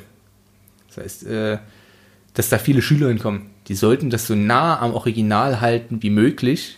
Schlicht und ergreifend deshalb, weil ich sonst völlig falsche Imaginationen wecke. Und diese Abstraktion zu sagen, okay, das hat sich jetzt der Regisseur noch dazu gedacht, die Schüler mehr verwirren, als dass es hilft. Und B, so ein richtig avantgardistisches Stück. Wenn man das einmal gesehen hat, dann ist man für immer geheilt um, um, äh, vom, vom Theaterfieber. Und das meine ich sehr negativ. Das kann richtig, also wenn ich mich er, erinnere, was ich für Inszenierungen schon gesehen habe. Bist du Theatergänger? War früher sehr gerne Theatergänger. Ich bin jetzt lange nicht gewesen, eher mal Operette oder sowas. Aber ähm, das war zumindest das jetzt, was ich mir jetzt angeguckt habe. Aber damals hatten wir in der Schule Theateranrecht und da bist du halt jedes Jahr zehnmal gefahren für einen schmal, also schmalen Taler, 60, 80 Euro im Jahr für zehnmal Oper, Theater, Ballett, alles mögliche. Es ist wahnsinnig günstig. Ja. Du überlegst, dass als Normalsterblicher 30, 40 Euro pro Karte zahlst, wenn du kein Student bist. Ähm, und da hast du natürlich viel gesehen. Und ich habe aber auch Schulinszenierungen, die an meiner ehemaligen Schule wahnsinnig gut waren, gesehen. Ich habe eine gute Freundin von mir, die den Podcast auch hört, hat mal im Schauspiel Leipzig was inszeniert, fand ich auch wahnsinnig cool. Grüße gehen raus. Das heißt also, ich gucke mir sowas schon gerne an, aber ich mag Originale. Und man kann mal so ein Mashup machen. Ich habe beispielsweise mal der große Gatsby mit einem Sommernachtstraum gemischt in der Schule gesehen. War auch richtig cool gemacht. War mhm. richtig klasse. Aber ich habe halt auch schon Macbeth gesehen, wo am Ende irgendwie alle nackt waren und dann mit Exkrementen geworfen haben. Oder Penthesilea, wo sie am Ende, sage und schreibe, vier Minuten am Stück schreit. Also sie schreit einfach nur. Ja, das ist Hochkultur. Ne? Und dann erreichen wir den Punkt, wo ich sage, Kleist rotiert gerade. Ich glaube, man, man, muss so eine Mischung finden. Ne? Auf der genau. einen Seite diese alten Elemente, also wirklich das Theater als Theater erkennen, auf der anderen Seite aber eine gewisse Modernität reinbringen, die das einfach alles aufbricht. Richtig. Ich, ich habe ja kein Problem damit, dass experimentiert wird. Das muss mal einfach, damit sich das weiterentwickelt, muss experimentiert werden. Es gibt werden. ja auch Leute, die sich sowas angucken. Also der Bedarf ist ja durchaus da. Ja, eben, ja, genau. Ähm, aber das Problem ist, du kannst natürlich keinen keinen mehr daran führen ans Theater. Und es wundern sich so die Theater oder viele, dass, dass so die jungen Generationen wegbrechen, dass es da immer weniger gibt, die ins Theater gehen. Wenn ich nur solche Vorstellungen habe, die, wenn, sie, wenn, die, ähm, wenn die jungen Besucher noch nicht mal, das klingt jetzt wie Opa erzählt aus dem Krieg, ne? Ähm, wenn die noch nicht mal das Urstück kennen, mhm. Warum, wie sollen sie denn dann mit der Interpretation, der Interpretation, der Interpretation was anfangen können? Ja. Sie verstehen gar nicht, was da vorne vor sich geht, weil sie das eigentliche Urstück nicht kennen. So, jetzt heißt gut, äh, das ist nun die Aufgabe des Elternhauses und der Schule, die Urstücke alle zu vermitteln. Alle geht nicht. Mir fällt ein gutes Beispiel ein. Faust. Meiste Inszenierung in Deutschland, klar. Hat man ja schon, ja. Ähm, Im vergangenen Cicero war die Zusammenfassung, weil es seit 200 Jahren jetzt in äh, Deutschland oder 210 Jahren oder so aufgeführt wird. Ähm, und man sich natürlich überlegt hat, was gab es da schon für Inszenierungen und so weiter. Und da gibt es völlig abgespacede Inszenierung. Und für jemanden, der schon zehn Inszenierungen gesehen hat, wie du es schon gesagt hast, ist das zielführend. Der sagt sich, hm, vergleiche ich. Okay, wie, da hat er sich das gedacht. Das ist aber jemand, der kennt das Stück sehr gut von innen. Aber für Schüler empfehle ich immer Gründgens, Gustav, hm. äh, die Inszenierung, als wenn Gustav Gründgens die, den, den, den Mephisto spielt, der hat aber auch, war auch Regisseur gleichzeitig, also passt schon. Ich glaube, das ist auch bei YouTube, also für die, die es interessiert, weil das wahnsinnig, also der, du kannst den Text mitlesen. Es sind nur einzelne Sachen mal rausgelassen worden, die jetzt gerade nicht reinpassten, aber ansonsten es ist wie ein Theaterstück inszeniert oder wie ein Film, halb Film, halb Theaterstück, ist großartig. Ähm, und so komme ich dem Stück erstmal nahe, kann nachvollziehen, um was geht es. Und danach kann ich mich den tiefergehenden Sachen widmen. Oder eben, und das wäre Möglichkeit B, ähm, ich weiß nicht, ob ihr habt das gesehen, äh, Unterwerfung von Wellbeck.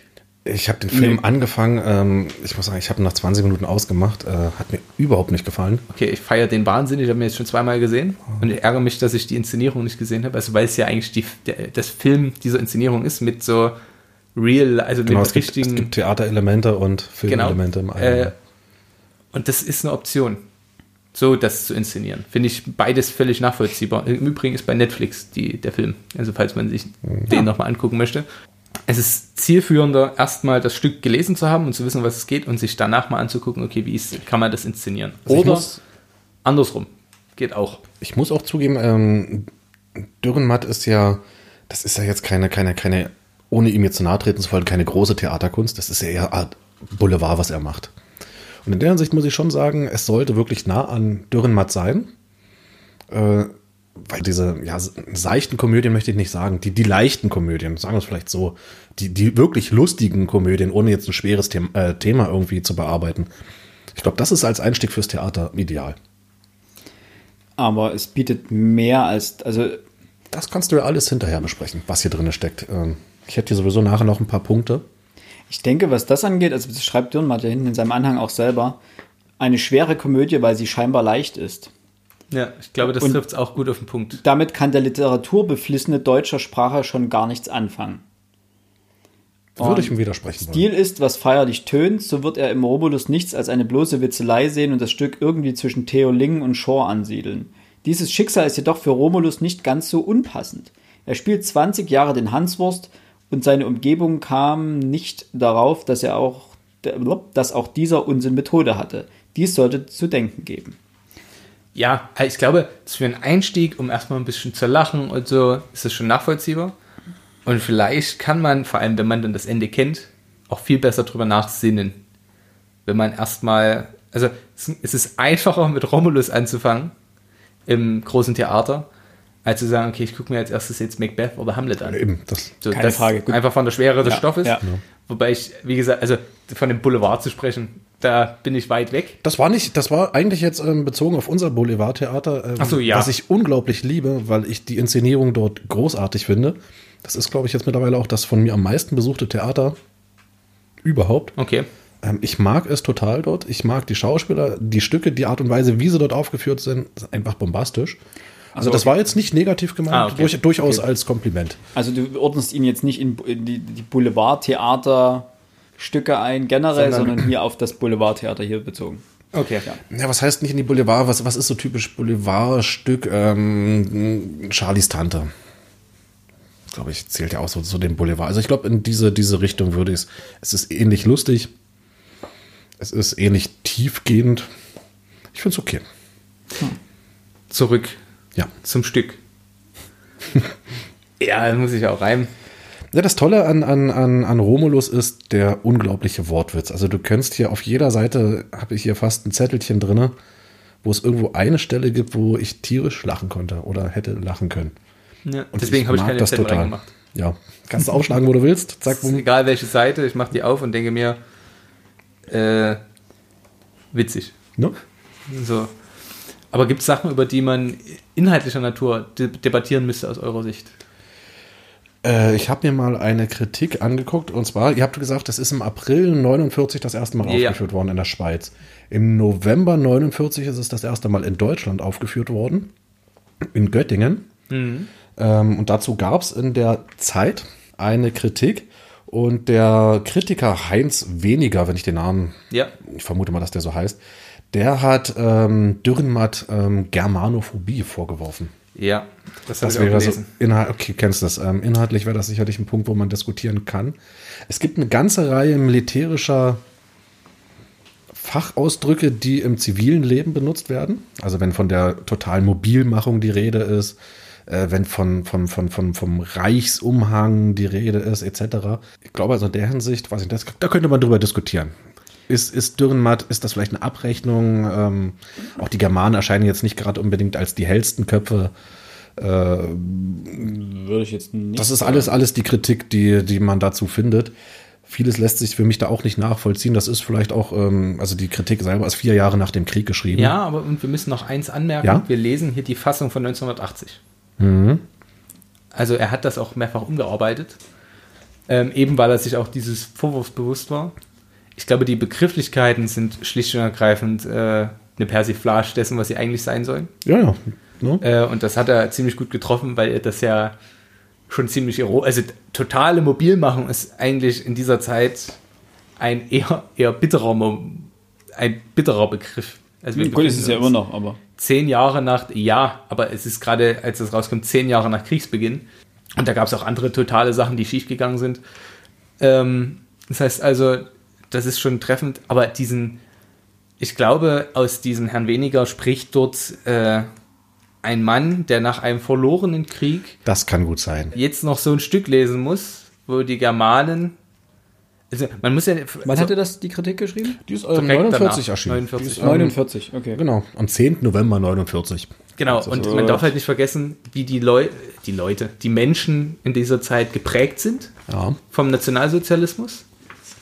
Ähm, und wie Germanen, und also es, es herrscht ja zur Zeit des Nationalsozialismus eine ziemliche Germanophilie, wenn ich es jetzt mal so nennen darf. Also alle Volkskunst, diese, diese Schlachten im Teutoburger Wald und so weiter und so fort, ist ja alles wahnsinnig idealisiert worden. Die ganze Siegfried-Geschichten und so weiter. Das hat jetzt mit den Germanen jetzt begrenzt viel zu tun, aber es ist alles in diesem Narrativ zu nennen. Und jetzt kommt einer und der, ja, torpediert das etwas. Und stellt die nun nicht so als die, die nicht agieren, sondern die zum Reagieren gezwungen sind, obwohl sie den Krieg auf ihre militärische Weise gewonnen haben. Und stehen vor einem problematischen, aus ihrer Sicht problematischen Kaiser. Ohne, also jetzt brauchen wir noch keine Spoilerwarnung, ich möchte das jetzt noch nicht anschließen, aber dass der natürlich aus dieser Perspektive hinaus sowas schreiben muss, oder, na, äh, erscheint mir logisch, aber eben trotzdem bar jeden, jeder Vernunft. Na, er, er, er schien hier so ein bisschen beleidigt zu sein, als er das geschrieben hat. Ja, so kann ich mir das richtig ne, vorstellen. ähm, Und wollte sich da jetzt rechtfertigen oder dem Dürrenmatt vielleicht auch. Er lässt auch kein gutes Wort an der Aufführung in Göttingen. Also ist, und, und ähm, was aber vielfach auch mit Dürrenmatt zu tun hat, dass das Menschliche der, Figu äh, der Figuren wird nicht durchgehalten. Wen es interessiert, soll es mal lesen. Ähm, als Zeitdokument ist es vielleicht ganz interessant. Hm. Ja, äh, mehr aber auch nicht. Ja, ich wollte gerade sagen, es ist so das Problem, wenn man in dem historischen Kontext gesehen so eine Kritik zu lesen, ist natürlich problematisch. Ne? Also, Ich habe ja versucht, es so zu deuten, dass äh, Ja, genau. ich Ja. will dem Herrn weniger jetzt gar nicht vorwerfen, dass er gar keine Ahnung vom Theater hat, sondern dass er vielleicht auch einfach ein Kind seiner Umgebung und seiner Ja, das Geschichte ist. wie jeder so, ja. Und ich denke schon, dass Dürrenmatt, also, was ich denke, ich bin mir ziemlich sicher, dass Dürrenmatt mit natürlich mit dem Nationalsozialismus oder mit dieser Zeit auch ein bisschen abrechnet, genau an dieser Stelle. Er, er erwähnt es ja letztendlich selber, ist jetzt sein, sein Herrminister, ne, sein, was war es als erster? Als erster war es Kriegsminister, später macht er ihn zum Reichsmarschall oder sowas. Genau, Ja. zum Reichsmarschall. Also er befördert ja wild durch die Gegend jeden, der irgendwie Grad zwei so. Meter gerade gehen kann. Und der Reichsmarschall geht dann halt komplett steil und meint, es kann nur noch eins helfen, die totale Mobilmachung. Er steht entschlossen auf. Romulus fragt darauf, was ist das denn für ein Wort? Das habe ich gerade jetzt erfunden. Totale Mobilmachung ist die Bezeichnung für die vollständige Zusammenfassung aller Kräfte einer Nation zu militärischen Zwecken. Das gefällt mir schon rein stilistisch nicht. Die totale Mobilmachung muss alle Teile des Imperiums erfassen, die noch nicht vom Feind besetzt werden. Und daraufhin Zeno, der äh, oströmische Kaiser. Der Mann hat recht, wir können uns nur durch die totale Mobilmachung retten. Das ist genau die Idee, die wir suchen. Rüste dich total, das leuchtet jedem ein. Ja, das Romulus darauf. ist grandios. Der Krieg ist schon seit der Erfindung des Knüttels ein Verbrechen. Und wenn wir jetzt, jetzt noch die totale Mobilmachung einführen, wird er Unsinn. Ich stelle dir die 50 Mann meiner Leibwache zur Verfügung, Reichsmarschall. Majestät, die 50 Mann sind längst geflüchtet. Hm, dann komm ohne sie aus, Reichsmarschall. Majestät, Odoaker besitzt eine Armee von 100.000 gut ausgerüsteten Germanen und mir steht nur noch mein Adjutant zur Verfügung. Je größer ein Feldherr, desto weniger Truppen braucht er. Und das, Ja, ist, das Das ist der ist Witz. dieser daran. Wortwitz. Ich, ich, Ja, und- der Dialogwitz. Ja, ich- aber auch der, wie, wie, wie Romulus auch selbst auf diesen, also das vielleicht doch als, als Anspielung darauf, einfach auf diese kriegerischen Tätigkeiten einfach spuckt.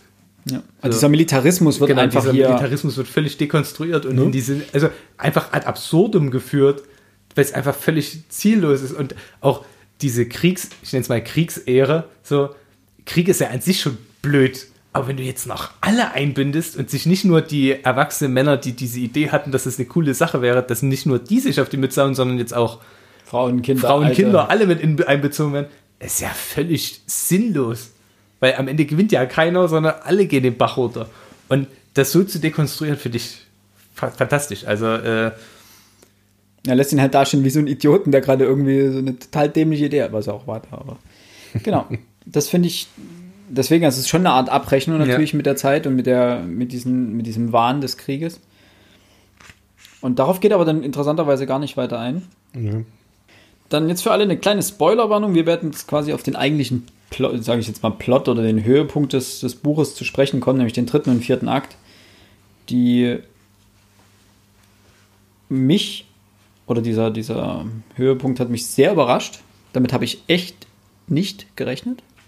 Und dementsprechend, wie gesagt, kleine Spoilerwarnung. An der Stelle werden wir jetzt darüber sprechen. Ähm, jeder, der so sagt, ich möchte mich dieses Buch, äh, ich möchte diesen, das nicht spoilern lassen, dann entweder jetzt einfach das Kapitel weiterspringen, was wir hier in die Timestamps da mit reingepackt haben, oder aber ausmachen, Buch lesen, später weiterhören.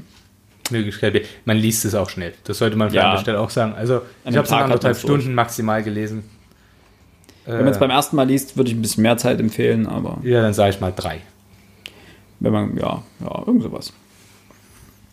Gut, dann Philipp. Denn äh, Grundprinzip ist, des, des Werkes ist ja, wie wir vielleicht vorhin schon angedeutet haben, in den ersten zwei Kapiteln wird die offensichtliche Verrücktheit Romulus aufgezeigt. Im Angesicht der nahenden Germanen. Genau, das äh, im Angesicht des, des, des Untergangs des Römischen Reichs und er wird dargestellt als Kaiser, der, es wird ihm auch regelmäßig vorgeworfen, sowohl von Emilian, sein, seinem ähm, Schwiegersohn in Spee, als auch von seiner Familie, als auch von seinen Ministern.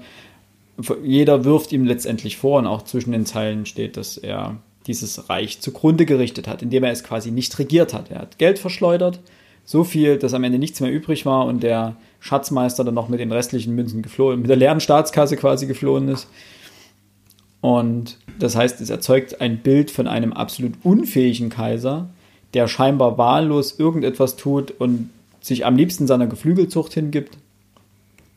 Und im dritten Akt offenbart sich dann das wahre Gesicht, nämlich äh, des Kaisers, der das Ganze mit System gemacht hat. Das heißt, dieses ganze Verhalten Romulus war auf ein bestimmtes Ziel hingerichtet. Und dieses Ziel fand ich grandios. Als alter, ich möchte die Menschheit untergehen sehen, Fan, ähm, Er wollte nichts anderes, als dass das römische Reich untergeht. Genau. Für seine das- Sünden genau. der Vergangenheit bestraft wird. Er hat, also ich würde da nur kurz eingrätschen, weil er sagt ja, und jetzt das Zitat direkt bei der Hand zu haben, ich habe nicht explizit gesagt, also dafür gesorgt, dass das Römische Reich untergeht, sondern ich habe nichts dagegen unternommen, dass es nicht untergeht. Er hat einfach dafür gesorgt, dass niemand ihn absetzt und er hat einfach zugeschaut, wie es seinem, Wie es sich selber zugrunde wie es richtet. sich selbst zugrunde richtet und wie es seinem ge gerechten Schicksal zutaumelt. Es ist ja nicht so, dass er jetzt sagt, okay, ich fange jetzt mit, mit irgendeinem übermächtigen Gegner bewusst Krieg an, sondern rüste mich einfach für einen Krieg gegen die Germanen, die ja sowieso permanent angreifen. Für den Krieg rüste ich mich nicht, lebe einfach, handle nicht sonderlich groß, sondern mache einfach so mein Ding. Ich glaube, das ist auch eine Stärke, diese, diese Reflektiertheit, mit der er das, mit der er das tut. Weil im Grunde genommen wollen ja alle ihn umbringen in der einen Szene. Es ist interessant, wie aus allen Löchern und Schränken plötzlich äh, Menschen kriechen, die alle mit einem Dolch bewaffnet sind. Ja. Hier die schöne Anspielung auf äh, die Iden des März wieder, die Ermordung Julius Caesars. Und äh, selbst Brutus kommt vor in Form des Kochs. Ja. Der heißt nicht Brutus, sondern nur der Koch, aber auch du, Koch? Auch da, was ich gelacht habe, das ist Und am Ende hat man nur halb so viele Anspielungen verstanden, wie hier in diesem Buch drin sind. Ja. Aber interessanter finde ich eigentlich noch vorher das Gespräch, nämlich wo gewissermaßen Romulus seine Maske fallen lässt, nämlich das Gespräch zwischen ihm und seiner Frau. Auf Seite 76 jetzt die Stelle. Das Gespräch beginnt auf Seite, ich glaube, 74. Aber 76 ist die Szene, die ich äh, in dem Fall meine. Ähm, Julia, seine Frau, wirft ihm vor, wann hättest du je eine politische Einsicht gehabt? Du hast in den 20 Jahren deiner Regierung nichts anderes getan, als gegessen, getrunken, geschlafen, gelesen und Hühner gezüchtet. Das wäre ein Leben, ne? Dein Landhaus hast du nie verlassen, deine Hauptstadt nie betreten und die Reichsfinanzen wurden so radikal aufgebraucht, dass wir jetzt wie die Tagelöhner leben müssen. Deine einzige Geschicklichkeit besteht darin, mit deinem Witz jeden Gedanken niederzuschlagen, der darauf zielt, dich abzuschaffen. Dass aber deinem Verhalten noch eine politische Einsicht zugrunde liegen soll, ist eine ungeheuerliche Lüge. Der Größenwahn Neros und das Rasen Caracalas zeugen von einer größeren politischen Reife als deine Hühnerleidenschaft. Hinter dir steht nichts als deine Faulheit. Romulus antwortet darauf, eben, es ist meine politische Einsicht, nichts zu tun. Ju- also immer der Dialog eben mit Julia. Dazu hättest du nicht Kaiser werden brauchen. Nur so konnte ich mein Nichtstun einen Sinn haben. Nur so konnte mein Nichtstun einen Sinn haben. Als Privatmann zu faulenzen ist völlig wirkungslos. Und als Kaiser zu faulenzen gefährdet den Staat. Siehst du? Was willst du damit sagen? Du bist hinter den Sinn meiner Faulenzerei gekommen. Es ist doch unmöglich, die Notwendigkeit des Staates zu bezweifeln. Und darauf Romulus, ich bezweifle nicht die Notwendigkeit des Staates, ich bezweifle nur die Notwendigkeit unseres Staates. Er ist ein Weltreich geworden und damit eine Einrichtung, die öffentlich Mord, Plünderung, Unterdrückung und Brandschatzung auf Kosten der anderen Völker betrieb, bis ich gekommen bin. Geht noch weiter die Szene, aber das ist so grundlegend die, der Punkt, wo Romulus seine Maske fallen lässt und sagt, nur als Kaiser konnte ich dieses Weltreich Er hat es von Anfang an zu Grabe tragen. Das Also war er- sein, sein, sein Plan über die 20 Jahre Regierungszeit oder wie lange es hätte dauern mögen auch, war einfach und alleine dafür Sorge zu tragen, dass niemand dieses Reich rettet. Nicht, er er hat es ja nicht, wie du schon gesagt hast, er hat es nicht aktiv zugrunde gerichtet, aber er wollte dafür sorgen, dass niemand dieses Reich rettet. Und das, ist macht er, wahnsinnig intelligent so, so Ja. konzipiert. Und jetzt möchte ich auf den Herrn Wege noch, noch mal eingehen. Ja. Für mich wäre jetzt richtig krasse, steile These, Romulus als, also das Römische Reich hier als die ehemalige Nazi-Diktatur Deutschland, Und Romulus als einer vom Als- als- Stauffenberger. zum Beispiel als Widerstand oder als äh, einfach der eine, eine, ein Volk. Ich sag sogar, dass er ist ja auch als äh, Romulus als Hitler auch schon inszeniert worden. ja. Ja. Der selbst sagt, okay, nicht so passiv wie Romulus hier, sondern der sagt, okay, dieses Volk hat nichts anderes verdient und dieser Staat, als dass er zugrunde geht. Wie bringe ich ihn dazu? Ich fange den Zweiten Weltkrieg an und verliere ihn. Gut, das ist Geschichtsklitterei, diese Vorstellung, aber äh, auch interessant. Also Germanophobie, die Germanen gewinnen erstmal. Und Rom geht den Bach runter, nicht Germanien. Wie die sich aber Rom ja unterwerfen. Also Na, also es ist, äh, wie gesagt, diese, diese These von Herrn Wegener kann ich schwer, nee, weniger. Weniger hieß er, ne? Äh, oh Gott, das heißt umgeschlagen gerade. Weniger hieß Weniger. er. Weniger. Das habe ich jetzt so falschen Namen verwendet, das kann ja auch nicht sein. In dem Fall, ja, wie gesagt, Romulus tut es bewusst und ähm, wie man das jetzt weiterdeutet, ist ja jedermanns eigene Sache. Dazu kurz zur Anmerkung ähm, von Dürrenmann selber, die er geschrieben hat äh, 1949 für das Programmheft der Uraufführung im Stadttheater Basel, Seite 121. Ähm, genau. Äh, es ist vielleicht wichtig, dass man mich gleich versteht. Es geht mir nicht darum, einen witzigen Mann zu zeigen. Hamlets Wahnsinn ist das rote Tuch, hinter dem sich der Degen verbirgt, der Claudius gilt. Romulus gilt im Welt, äh, Romulus gibt einem Weltreich den Todesstoß, dass er mit seinem Witz hinhält. Auch lockte es mich, einmal einen Helden nicht an der Zeit, sondern eine Zeit an einem Helden zugrunde gehen zu lassen. Ich rechtfertige einen Landesverräter. Nicht einen von denen, die wir an die Wand stellen mussten, aber einen von denen, die es nie gibt. Kaiser rebellieren nicht, wenn ihr Land Unrecht hat. Sie überlassen dies den Laien und nennen es Landesverrat, denn der Staat fordert immer Gehorsam. Aber Romulus rebelliert, auch wenn die Germanen kommen. Dies sei gelegentlich zur Nachahmung empfohlen. Und das ist einfach wunderbar, denn er sagt genau das. Er hat einen, einen, einen Prototyp Wie hintersinnig. Herrscher, ein. Prototyp Herrscher geschaffen, den es nie gibt. Nämlich einer, der nicht sein eigenes Land ähm, aus der Scheiße ziehen will, in welcher Form auch immer, oder weiterbringen will, oder auch die, die Schandtaten des, des äh, Reiches versucht zu kaschieren oder des Landes versucht zu kaschieren, sondern einer, der sein eigenes Land verrät. Das Krasse ist halt, der, ein, ja, Alex? Ähm, nur wegen des Wortes verrät. Der Vorwurf wird Romulus gemacht. ne? Auf Seite Ja, 78 heißt es, du bist, du bist Roms Verräter. Ja. Und er sagt dort ganz klar, nein, ich bin Roms Richter. Auch sehr schön, ja. Das finde ich, äh, also er sieht sich gar nicht als Verräter, Nein, sondern es ist halt wirklich die Vergangenheit, mit der er abschließen will. Aber das Krasse ist ja, dass er, also wenn wir uns jetzt die Vorgeschichte vorstellen, dass Romulus sich vor 20 Jahren gesagt haben muss, mit einem wahnsinnigen Weitblick, mit einer wahnsinnigen Reflektiertheit, okay, dieses Reich nährt sich nur vom Leid anderer. So ist ja die es hat Grundzusammenfassung. eine Größe erreicht, in der es einfach nicht mehr Genau, läuft. funktioniert. Er sagt sich, okay, wie kann ich dieses Reich jetzt davon abhalten, das weiter zu tun? Wie kann ich es schaffen, dass es untergeht, ohne dass ich nach 20 Minuten gekillt werde, weil ich Landesverrat begehe? Genau, ich kann mich jetzt hinstellen und sagen, ich bin dagegen und dann entweder ignoriert man mich oder man richtet mich hin als Landesverräter. Ne. Also wäre ich der, der die Hosen anhat. Im wahrsten Sinne nicht die Hosen anhat. Ja. Die Hosen sind ein sehr interessanter Part dieses Buches, aber das nur nebenbei. Wie reflektiert das ist, also wie, wie sehr, wie, wie, wie kreativ es auch ist, auf diese Idee erstmal zu kommen, denn man stelle sich vor, Wilhelm II. hätte sich gesagt, ach komm, jetzt hat es keinen Zweck, ich mache das ja alles bewusst und sorge dafür, dass es alles im Bach runtergeht. Äh, völlig unvorstellbar. Oder die Diktatoren der Neuzeit würden so handeln, das macht ja keiner. So, also diese, diese Vorstellung ist einfach. Ja, das Schöne ist, ich finde fast, dass in den, wenn man das, das Stück gelesen hat, sollte man eigentlich die Anmerkung wirklich noch mitlesen, denn sie bieten noch ein wenig einen moralischen Appell Dürrenmatz, äh, denn er schreibt weiter, ebenfalls auf Seite 121, ich will mich präzisieren. Ich klage nicht den Staat, der Recht, der Recht, sondern den Staat, der Unrecht hat. Das ist ein Unterschied.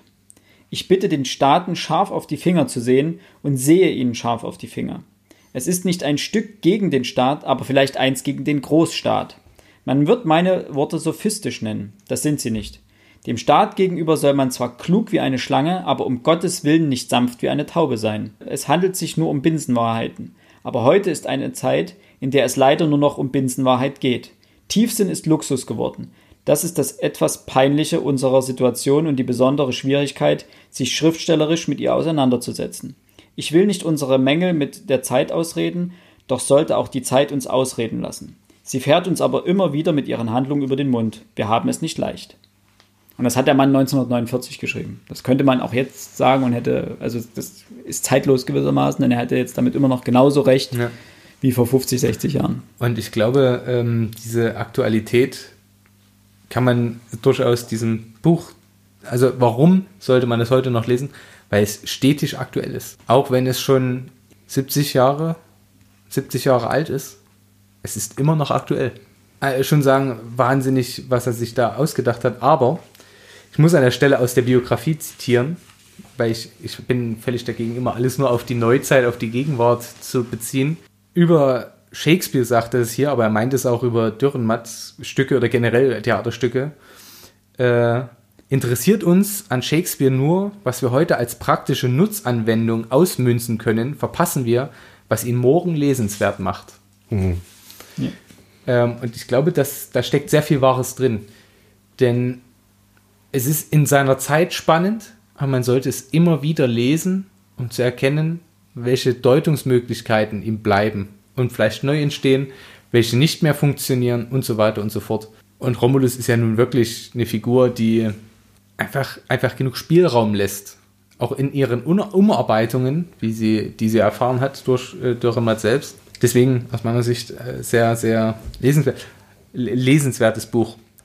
Gut, kommen wir nun zu unserer äh, Abschlussbetrachtung, denn wir wollen das Ende des Buches nicht spoilern, damit auch die Spoilerwarnung aufgehoben. Also dritter und vierter Akt bleibt jetzt in dem Fall ähm, unterm Tisch. Versteckt in dem kleinen Spoilerkästchen. Wie fandet ihr das Buch? Wie viele kleine römische Kaiser verteilt ihr? Also ich fang, würde jetzt mal anfangen, weil ich habe es ja vorgeschlagen. Ähm, für mich ich würde da gar keine Abstufung machen zu Physiker und der Besuch der alten Dame, weil ich äh, Dürrenmatt an sich unfassbar schätze mhm. für seine für seine Fähigkeit, sehr interessante Themen, Diskurse, Fragestellungen, politische Sachen in unendlich witzige Szenarien zu packen und sie so lesbar auch für junges Publikum zu halten. Ähm, deswegen, es ist eines mit meiner Lieblingsbücher. Ja, es gefällt mir einfach sehr, sehr gut. Deswegen äh, vergebe ich neun eierlegende Hennen. Kaiser, neun eierlegende Kaiserhennen. Äh, bin natürlich sehr interessiert, wie meine Empfehlung bei euch ankam. Habe ich hier wie, wie bei, die, äh, bei der Promi Shopping Queen, ob ich die meisten Punkte absahne jetzt, weil ich es vorgeschlagen habe. mm, um, ich war lange nicht mehr so überrascht von dem Buch, beziehungsweise mich hat lange ein Buch nicht mehr so gecatcht. Gecatcht. Ja, ist vielleicht falsch. Ich hatte da drin meinen eigenen kleinen äh, Darth Vader Luke Skywalker Moment. Ich bin dein Vater, ne? Äh, sorry für den Spoiler. Das habe ich lange nicht mehr bei dem Buch erlebt. Dass Okay, mich ein krass. Buch einfach mit so einem, wie gesagt, ich kannte den Buch nicht, ich wusste nicht, was, was da kommt. Aber es ist, ich habe es lange nicht erlebt, dass mich ein Buch so überrascht hat.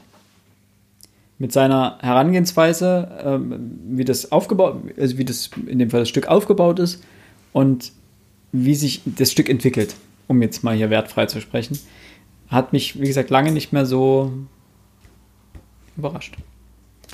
Positiv überrascht. Und ich schwanke tatsächlich zwischen neun und zehn kleinen römischen Kaiserchen. Äh, ich denke, es kommt auf meine Lieblingsbuchliste.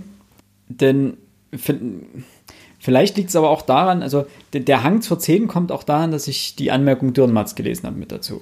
Ja gut, aber die kann ja jeder lesen, die stecken ja einfach mit dir drin. Also da Genau, brauchen wir ja keine genau. extra Recherche. Nee, nee, nee, nee.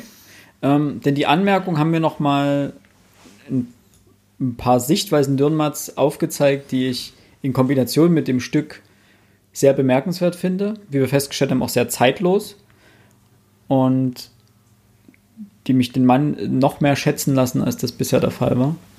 Dann komm, gib dir einen Ruck, komm. Ja, ja, Also wenn du so überzeugt bist, ja, ich da so sah so sah so sah so sah so du kannst auch erstmal Alex seine Kritik Ne- neun. Kaiser und ein Ei. das sind auch zehn. Neun, Ne? neun Kaiser und ein Augustulus, ja. Ähm, hm, hm, hm, hm, ähm, also ich muss eure Euphorie Bremsen. jetzt erstmal sagen, ey komm Das Leute, ist auf dem Niveau nicht. von Mengele. Nein, also mit Mengele verglichen. Nein, Quatsch, Gottes Willen. Ähm, wie ich schon sagte, es ist von den Büchern von Dürrenmatt, die ich gelesen habe, in meinen Augen nicht das Beste. Das soll keine große Kritik sein. Es ist ja trotzdem irre lustig. Wir haben ja noch gar nicht drüber gesprochen, was der sich in dem Buch alles ausgedacht hat. Sei es dieser Wortwitz, sei es diese Namen wie Phosphoridos und Sulfuridos. Ähm, das finde ich grandios. Ja. Das, das, da, das fand ich richtig witzig. Ähm, ich habe auch anders als ihr, ich habe das Buch jetzt nicht im politischen Sinne gelesen. Also das kann ich ganz gut. Ich kann sowas ganz gut ausschalten. Ähm, Du hast als reine Komödie gelesen. ich habe es als reine Komödie gelesen. Ähm, muss auch sagen, dass der Plo äh, Plot-Twist, äh, dass, ich, dass ich die Überraschung ähm, jetzt nicht so überraschend fand, wie euch beiden da ähm, das vielleicht aufgegangen ist. Aber im Endeffekt, ähm, das ist jetzt mal Kritik auf hohem Niveau. Ich würde dem Ganzen sieben Kaiserlein geben. Sag mal sieben, ich habe neun. Ich habe zehn. Du gibst zehn? Gibt's Ja. zehn? Ja. Das ist doch schön. Aber ist doch geil. Ich freue mich wirklich, wenn ich äh, auch ein Buch mitbringen kann, wo dann jemand sagt, ey, das ist jetzt das gehört zu meinen Lieblingsbüchern. Aber jetzt zur Diskussion. Jetzt muss ich das noch zur Diskussion stellen. Was denn? Du hast das nicht als, also du hast das komplett frei von dem Politischen gelesen. Du hast das als reine Komödie gelesen. Ähm, das mit dem, dass das hier im Sinne mit, mit dass das, das, die, die Aufarbeitung der NS-Vergangenheit äh, Ach ist zum Beispiel. naja, ne? Das, zum Beispiel, das habe ich alles im Nachhinein, nachdem ich. Ich habe die Anmerkung nicht gelesen, das sollte ich vielleicht ähm, dazu sagen. Da steht ähm, das nicht drin. Da steht Genau, da- und da- die, das war jetzt meine These. Also das habe ich mir gerade ausgedacht. Ich habe da auch nichts zu gelesen. ich auch. Ich habe das mir gerade, das war meine Spontaninterpretation, genauso wahrscheinlich wie ihr. Also das Politische kann ich da nicht weglassen. Es geht um einen Staat und es geht um die, das Ende eines Staates. Ob das jetzt das Römische Reich ist, in dem Falle ja. Aber es könnte auch jeder andere Staat sein, der vielleicht Unrecht begeht. Und dazu sagen, dass ich lasse das Politische raus, ist kritisch zu betrachten. Nee, ich würde das das, ich das. Politische würde ich, habe ich jetzt erstmal hauptsächlich, oder würde ich ausklammern, aber das Historische kann man nicht ausklammern. Ich meine, es ist 49 erschienen und es gibt einen Reichsmarschall, der über die totale Mobilmachung spricht. Das sind Begrifflichkeiten und zusammen. Klar, die, tota- das, das hatte ich ja vorhin gesagt, totale Mobilmachung. Ähm, der Reichsfeldrock, glaube ich, war was, Reichsschlafrock. Ja, gut, das ähm, ist nicht der, äh, das der ist hier jetzt, genannt wurde, aber also dieses militärische, das ist mir natürlich schon aufgefallen, aber das war mir in dem Moment, ähm, ich habe das jetzt nicht irgendwo auf irgendwas, ja, wie, wie drücke ich das jetzt aus? Äh, Letztlich war mir dieses, dieses, dieses politische Moment dahinter war es mir egal. Also ich habe es als Komödie gelesen, deswegen sagte ich vorhin auch im Sinne einer Boulevardkomödie, also als leichte Komödie. Ich denke, das, das macht das auch mit, ohne dass ich dem jetzt so nahe trete. Wenn ich jetzt erstmal anfange, das ganze Stück ähm, politisch jetzt noch auseinanderzunehmen oder historisch auseinanderzunehmen und die Intention des Autoren äh, versuche zu ergründen, das könnte sogar sein, dass ich es nachher dann noch abwerten müsste. Ähm, Für mich ist es Unterhaltung, Unterhaltungsliteratur. Und als solches Okay. Das ist nicht böse gemeint. Nein, nein, nein, nein Ne? ja, okay, Ähm, krass. Ich hätte nicht gedacht, dass wir uns da mal so unterscheiden würden, weil, also Dürrenmatt unterhalten, also wie gesagt, ich habe ja klar gesagt, es ist für An Anfänger, für Menschen, die jetzt, In Anführungsstrichen, Max macht hier gerade die, die, die Anführungsstrichen. Die ja, natürlich äh, es ist erstmal leicht bekömmlich, aber Mhm. es rumort dann schon ganz schön nach dem, wenn man es dann versucht zu verdauen. Und ich glaube, da lässt sich, also es ist rein unterhaltsam zu lesen. Ich glaube, das kommt Dürrenmatt nicht nah genug. Also das, Das wird dem Stück nicht, also das wird dem Stück nicht gerecht. genau. Ja, meiner Meinung wird, also die ersten zwei Akte, kein Problem. Gehe ich vollkommen mit. Bei den ersten zwei Akten, die kann man genau so lesen. Einfach als reiner, als reiner Klamauk. Vielleicht.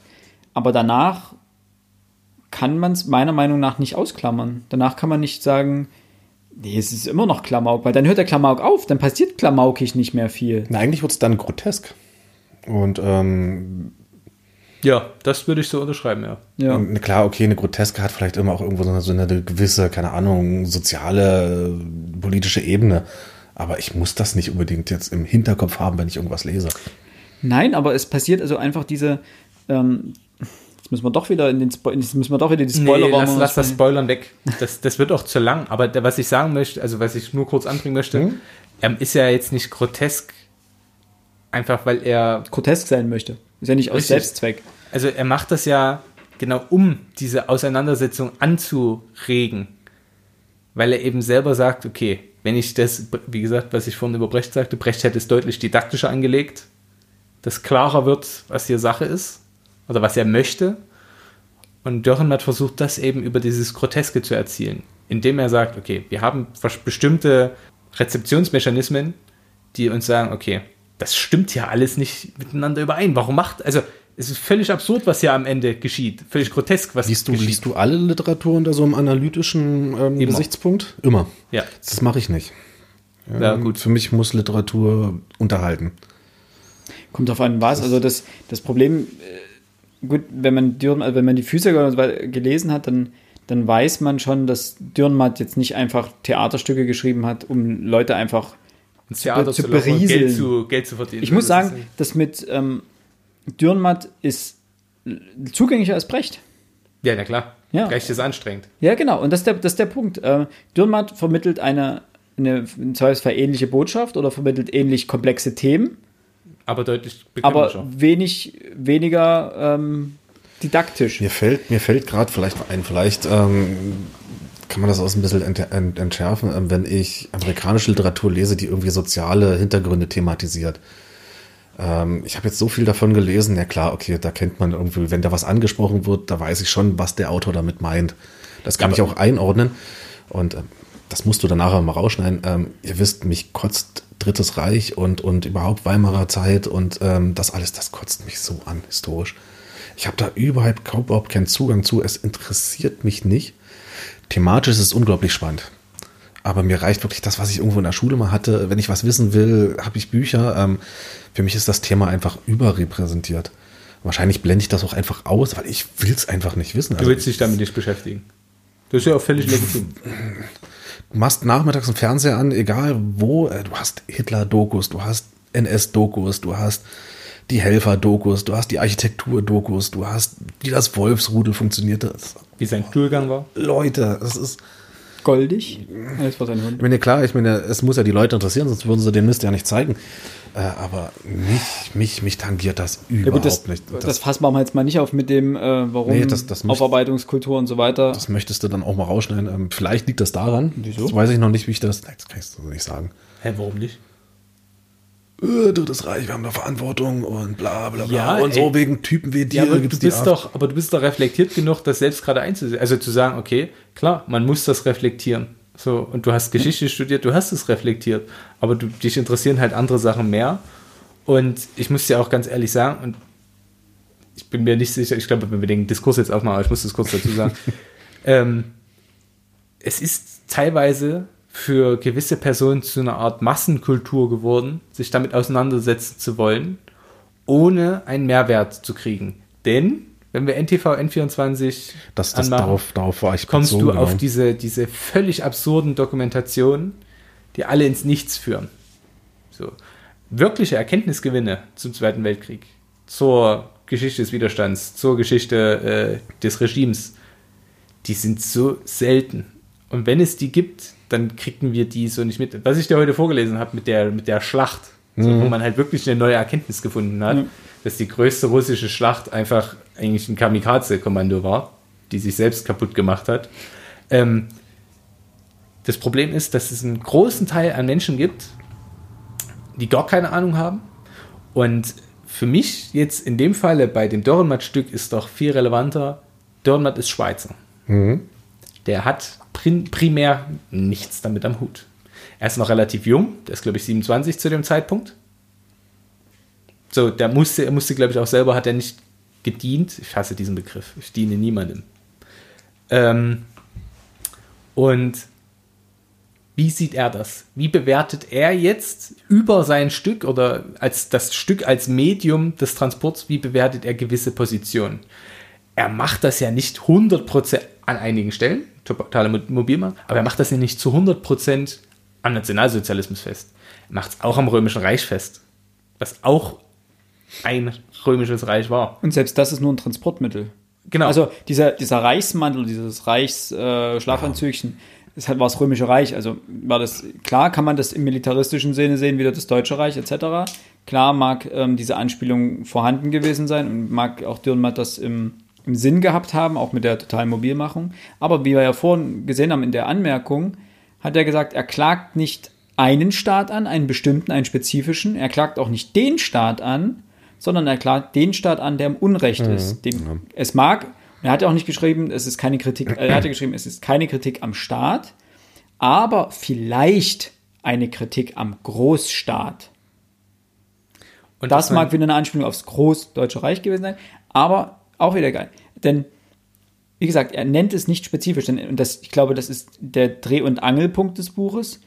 Er will keine Abrechnung über das Dritte Reich schreiben in diesem Stück. Darum geht es ihm gar nicht.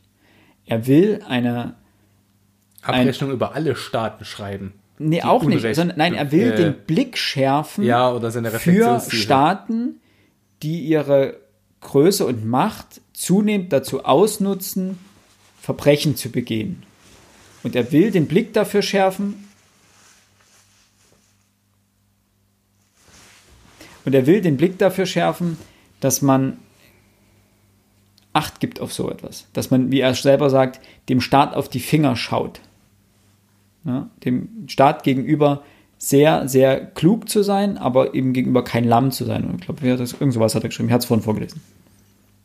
Und wenn wir natürlich ein Buch lesen, was in, um diese Zeit spielt, dann wird das Dritte Reich in dem Fall natürlich einen Platz darin einnehmen. Wenn er so eine Staatskritik schreibt oder eine, ähm, ein, ein Appell sozusagen, Das ist vier Jahre her. Ja, klar. Ne? Hat das Klar muss es mit drin sein und dann muss man es auch natürlich mit, muss Man man, muss sie es mal lieben- ansprechen. Muss es man ansprechen und muss es in die Ja, er ist ja, Reflexion er ist ja gewissermaßen auch mit dem Dritten Reich sozialisiert worden. Also 27 hast du gesagt, war Ja, aber er ist 49. Schweizer. Ja, aber ähm, das ist, das heißt, er ist 49, 27, 22 geboren. Ja. Äh, 23 war der, der, der Hitlerputsch in München. Also gewissermaßen sein komplettes Leben war der große Nachbar. Äh, ab 33 ja dann sowieso nationalsozialistisch. Ähm, ab 23 definitiv schon radikal. Also 21 so schon war 28. Ne? Ähm, also ähm, das, das meinte ich mit, mit sozialisiert. Also er hatte diesen, der deutsche Nachbar war halt schon radikal, hat sich selber immer weiter radikalisiert. Und das hat man in der Schweiz ja auch wahrgenommen. Ja, natürlich. Und es gibt ja auch in der das, Schweiz das, das, das, das äh, ich halt. nationalsozialistische Tendenzen. Also das darf man vielleicht auch nicht ganz Gab. unter den Tisch kehren. Gibt. Gibt. Gibt, gibt und gab. Sowohl als auch. Okay, deine Bewertung, ach, hattest du schon. Ja, ich bin, ich bleib bei 10, weil ich finde, wie gesagt, die, die, die Metaebene des Stücks grandios. Und die Handlung an sich.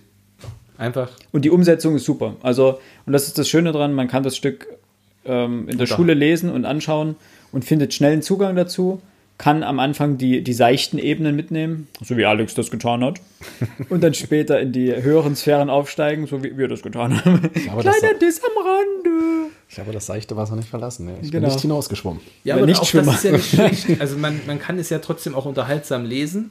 Ja. Nur Und ich tue dem Buch ja damit nicht unrecht. Also wir müssen euch eigentlich aufklären, denn eigentlich war das alles geskriptet. Wir haben gesagt, es ist langweilig, wenn wir alle sagen, ja, wir haben alle die gleiche Meinung, dann ist die Folge in zehn Minuten rum. Deswegen haben wir, haben wir vorher ein Stö- Stöckchen gezogen. der Alex hatte hatte wie immer den kürzeren und ähm, musste deswegen, Ich muss mit deiner Freundin nochmal reden. ja, ne? Ja. Stimmt, die brauchst du ja, hast du ja festgestellt. Äh, Hat mich den Tag verteidigt. Hab ich gesagt, Philipp ist hier der, der Großarsch. Der, Reich, der Reichsarsch. der Reichsarsch. Gut. Nein, und deswegen haben wir gesagt, er muss hier die Rolle des, des, des literarischen Nichtschwimmers übernehmen. Gut. Kommen wir zurück zum Anfang. Vielen Dank fürs Reinschauen, Hören. Ich hoffe, es hat euch gefallen. Ihr seid bis heute, bis heute Nacht. Es ist Ja, jetzt schon heute. mittlerweile 0 Uhr 8. Schon wieder ein Reim. Dran geblieben. Und ähm, abonniert uns auf äh, unseren Social Media Kanälen. Ich glaube nicht, dass jetzt irgendwer noch zuhört, aber Twitter, Die Leute hören uns doch nicht um 0 Uhr 8. nein, auch nicht. Aber die Man Frage merkt ist, halt, dass wir mega durch sind alle. wir sollten einfach anfangen, schneller zum Thema zu kommen. Wir sollten uns einfach jetzt schon immer um drei, um drei treffen, um dann einfach um sieben anzufangen, das, Ja, ja. das aufzuzeichnen Ja. und nicht uns um sieben treffen und dann plötzlich hier um halb elf irgendwelche Ideen zu haben. Da sind wir aber alle, alle noch arbeiten, ne? Das ist das Problem. Ja, arbeiten, Geld, wer braucht das schon? Meine, deine, das sind alles bürgerliche Kategorien. Genau. Ja, der Romulus hat ja Also, wie immer, äh, schickt uns eure Meinung. Wir sind äh, sehr interessiert an eurem Feedback, weil wir müssen auch einiges besser machen. Ähm, wir haben auch eine eigene Liste, die uns schon sagt, was wir tun sollten beim nächsten Mal und beim übernächsten Mal und so weiter. Äh, das war heute mal was Besonderes dahingehend, da wir das erste Mal ein Theaterstück genau unter die Lupe genommen haben. Das wird ein wenig ja, experimentell noch gewesen sein.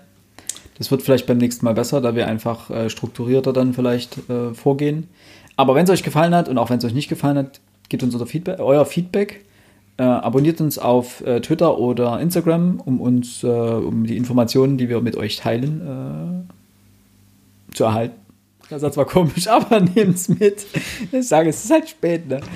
Und Wenn es Ja. euch gefallen hat, sagt es euren Freunden. Wenn es euch nicht gefallen hat, sagt's auch uns. von. Sagt es uns. Also, Und ähm, wir hören uns beim nächsten Mal wieder in alter Besetzung mit dem Herrn Gerald wahrscheinlich.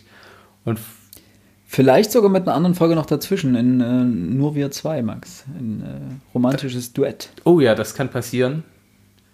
Das wär, wird auch spannend. Wir tanzen wenn mit dem das- Ei. Genau.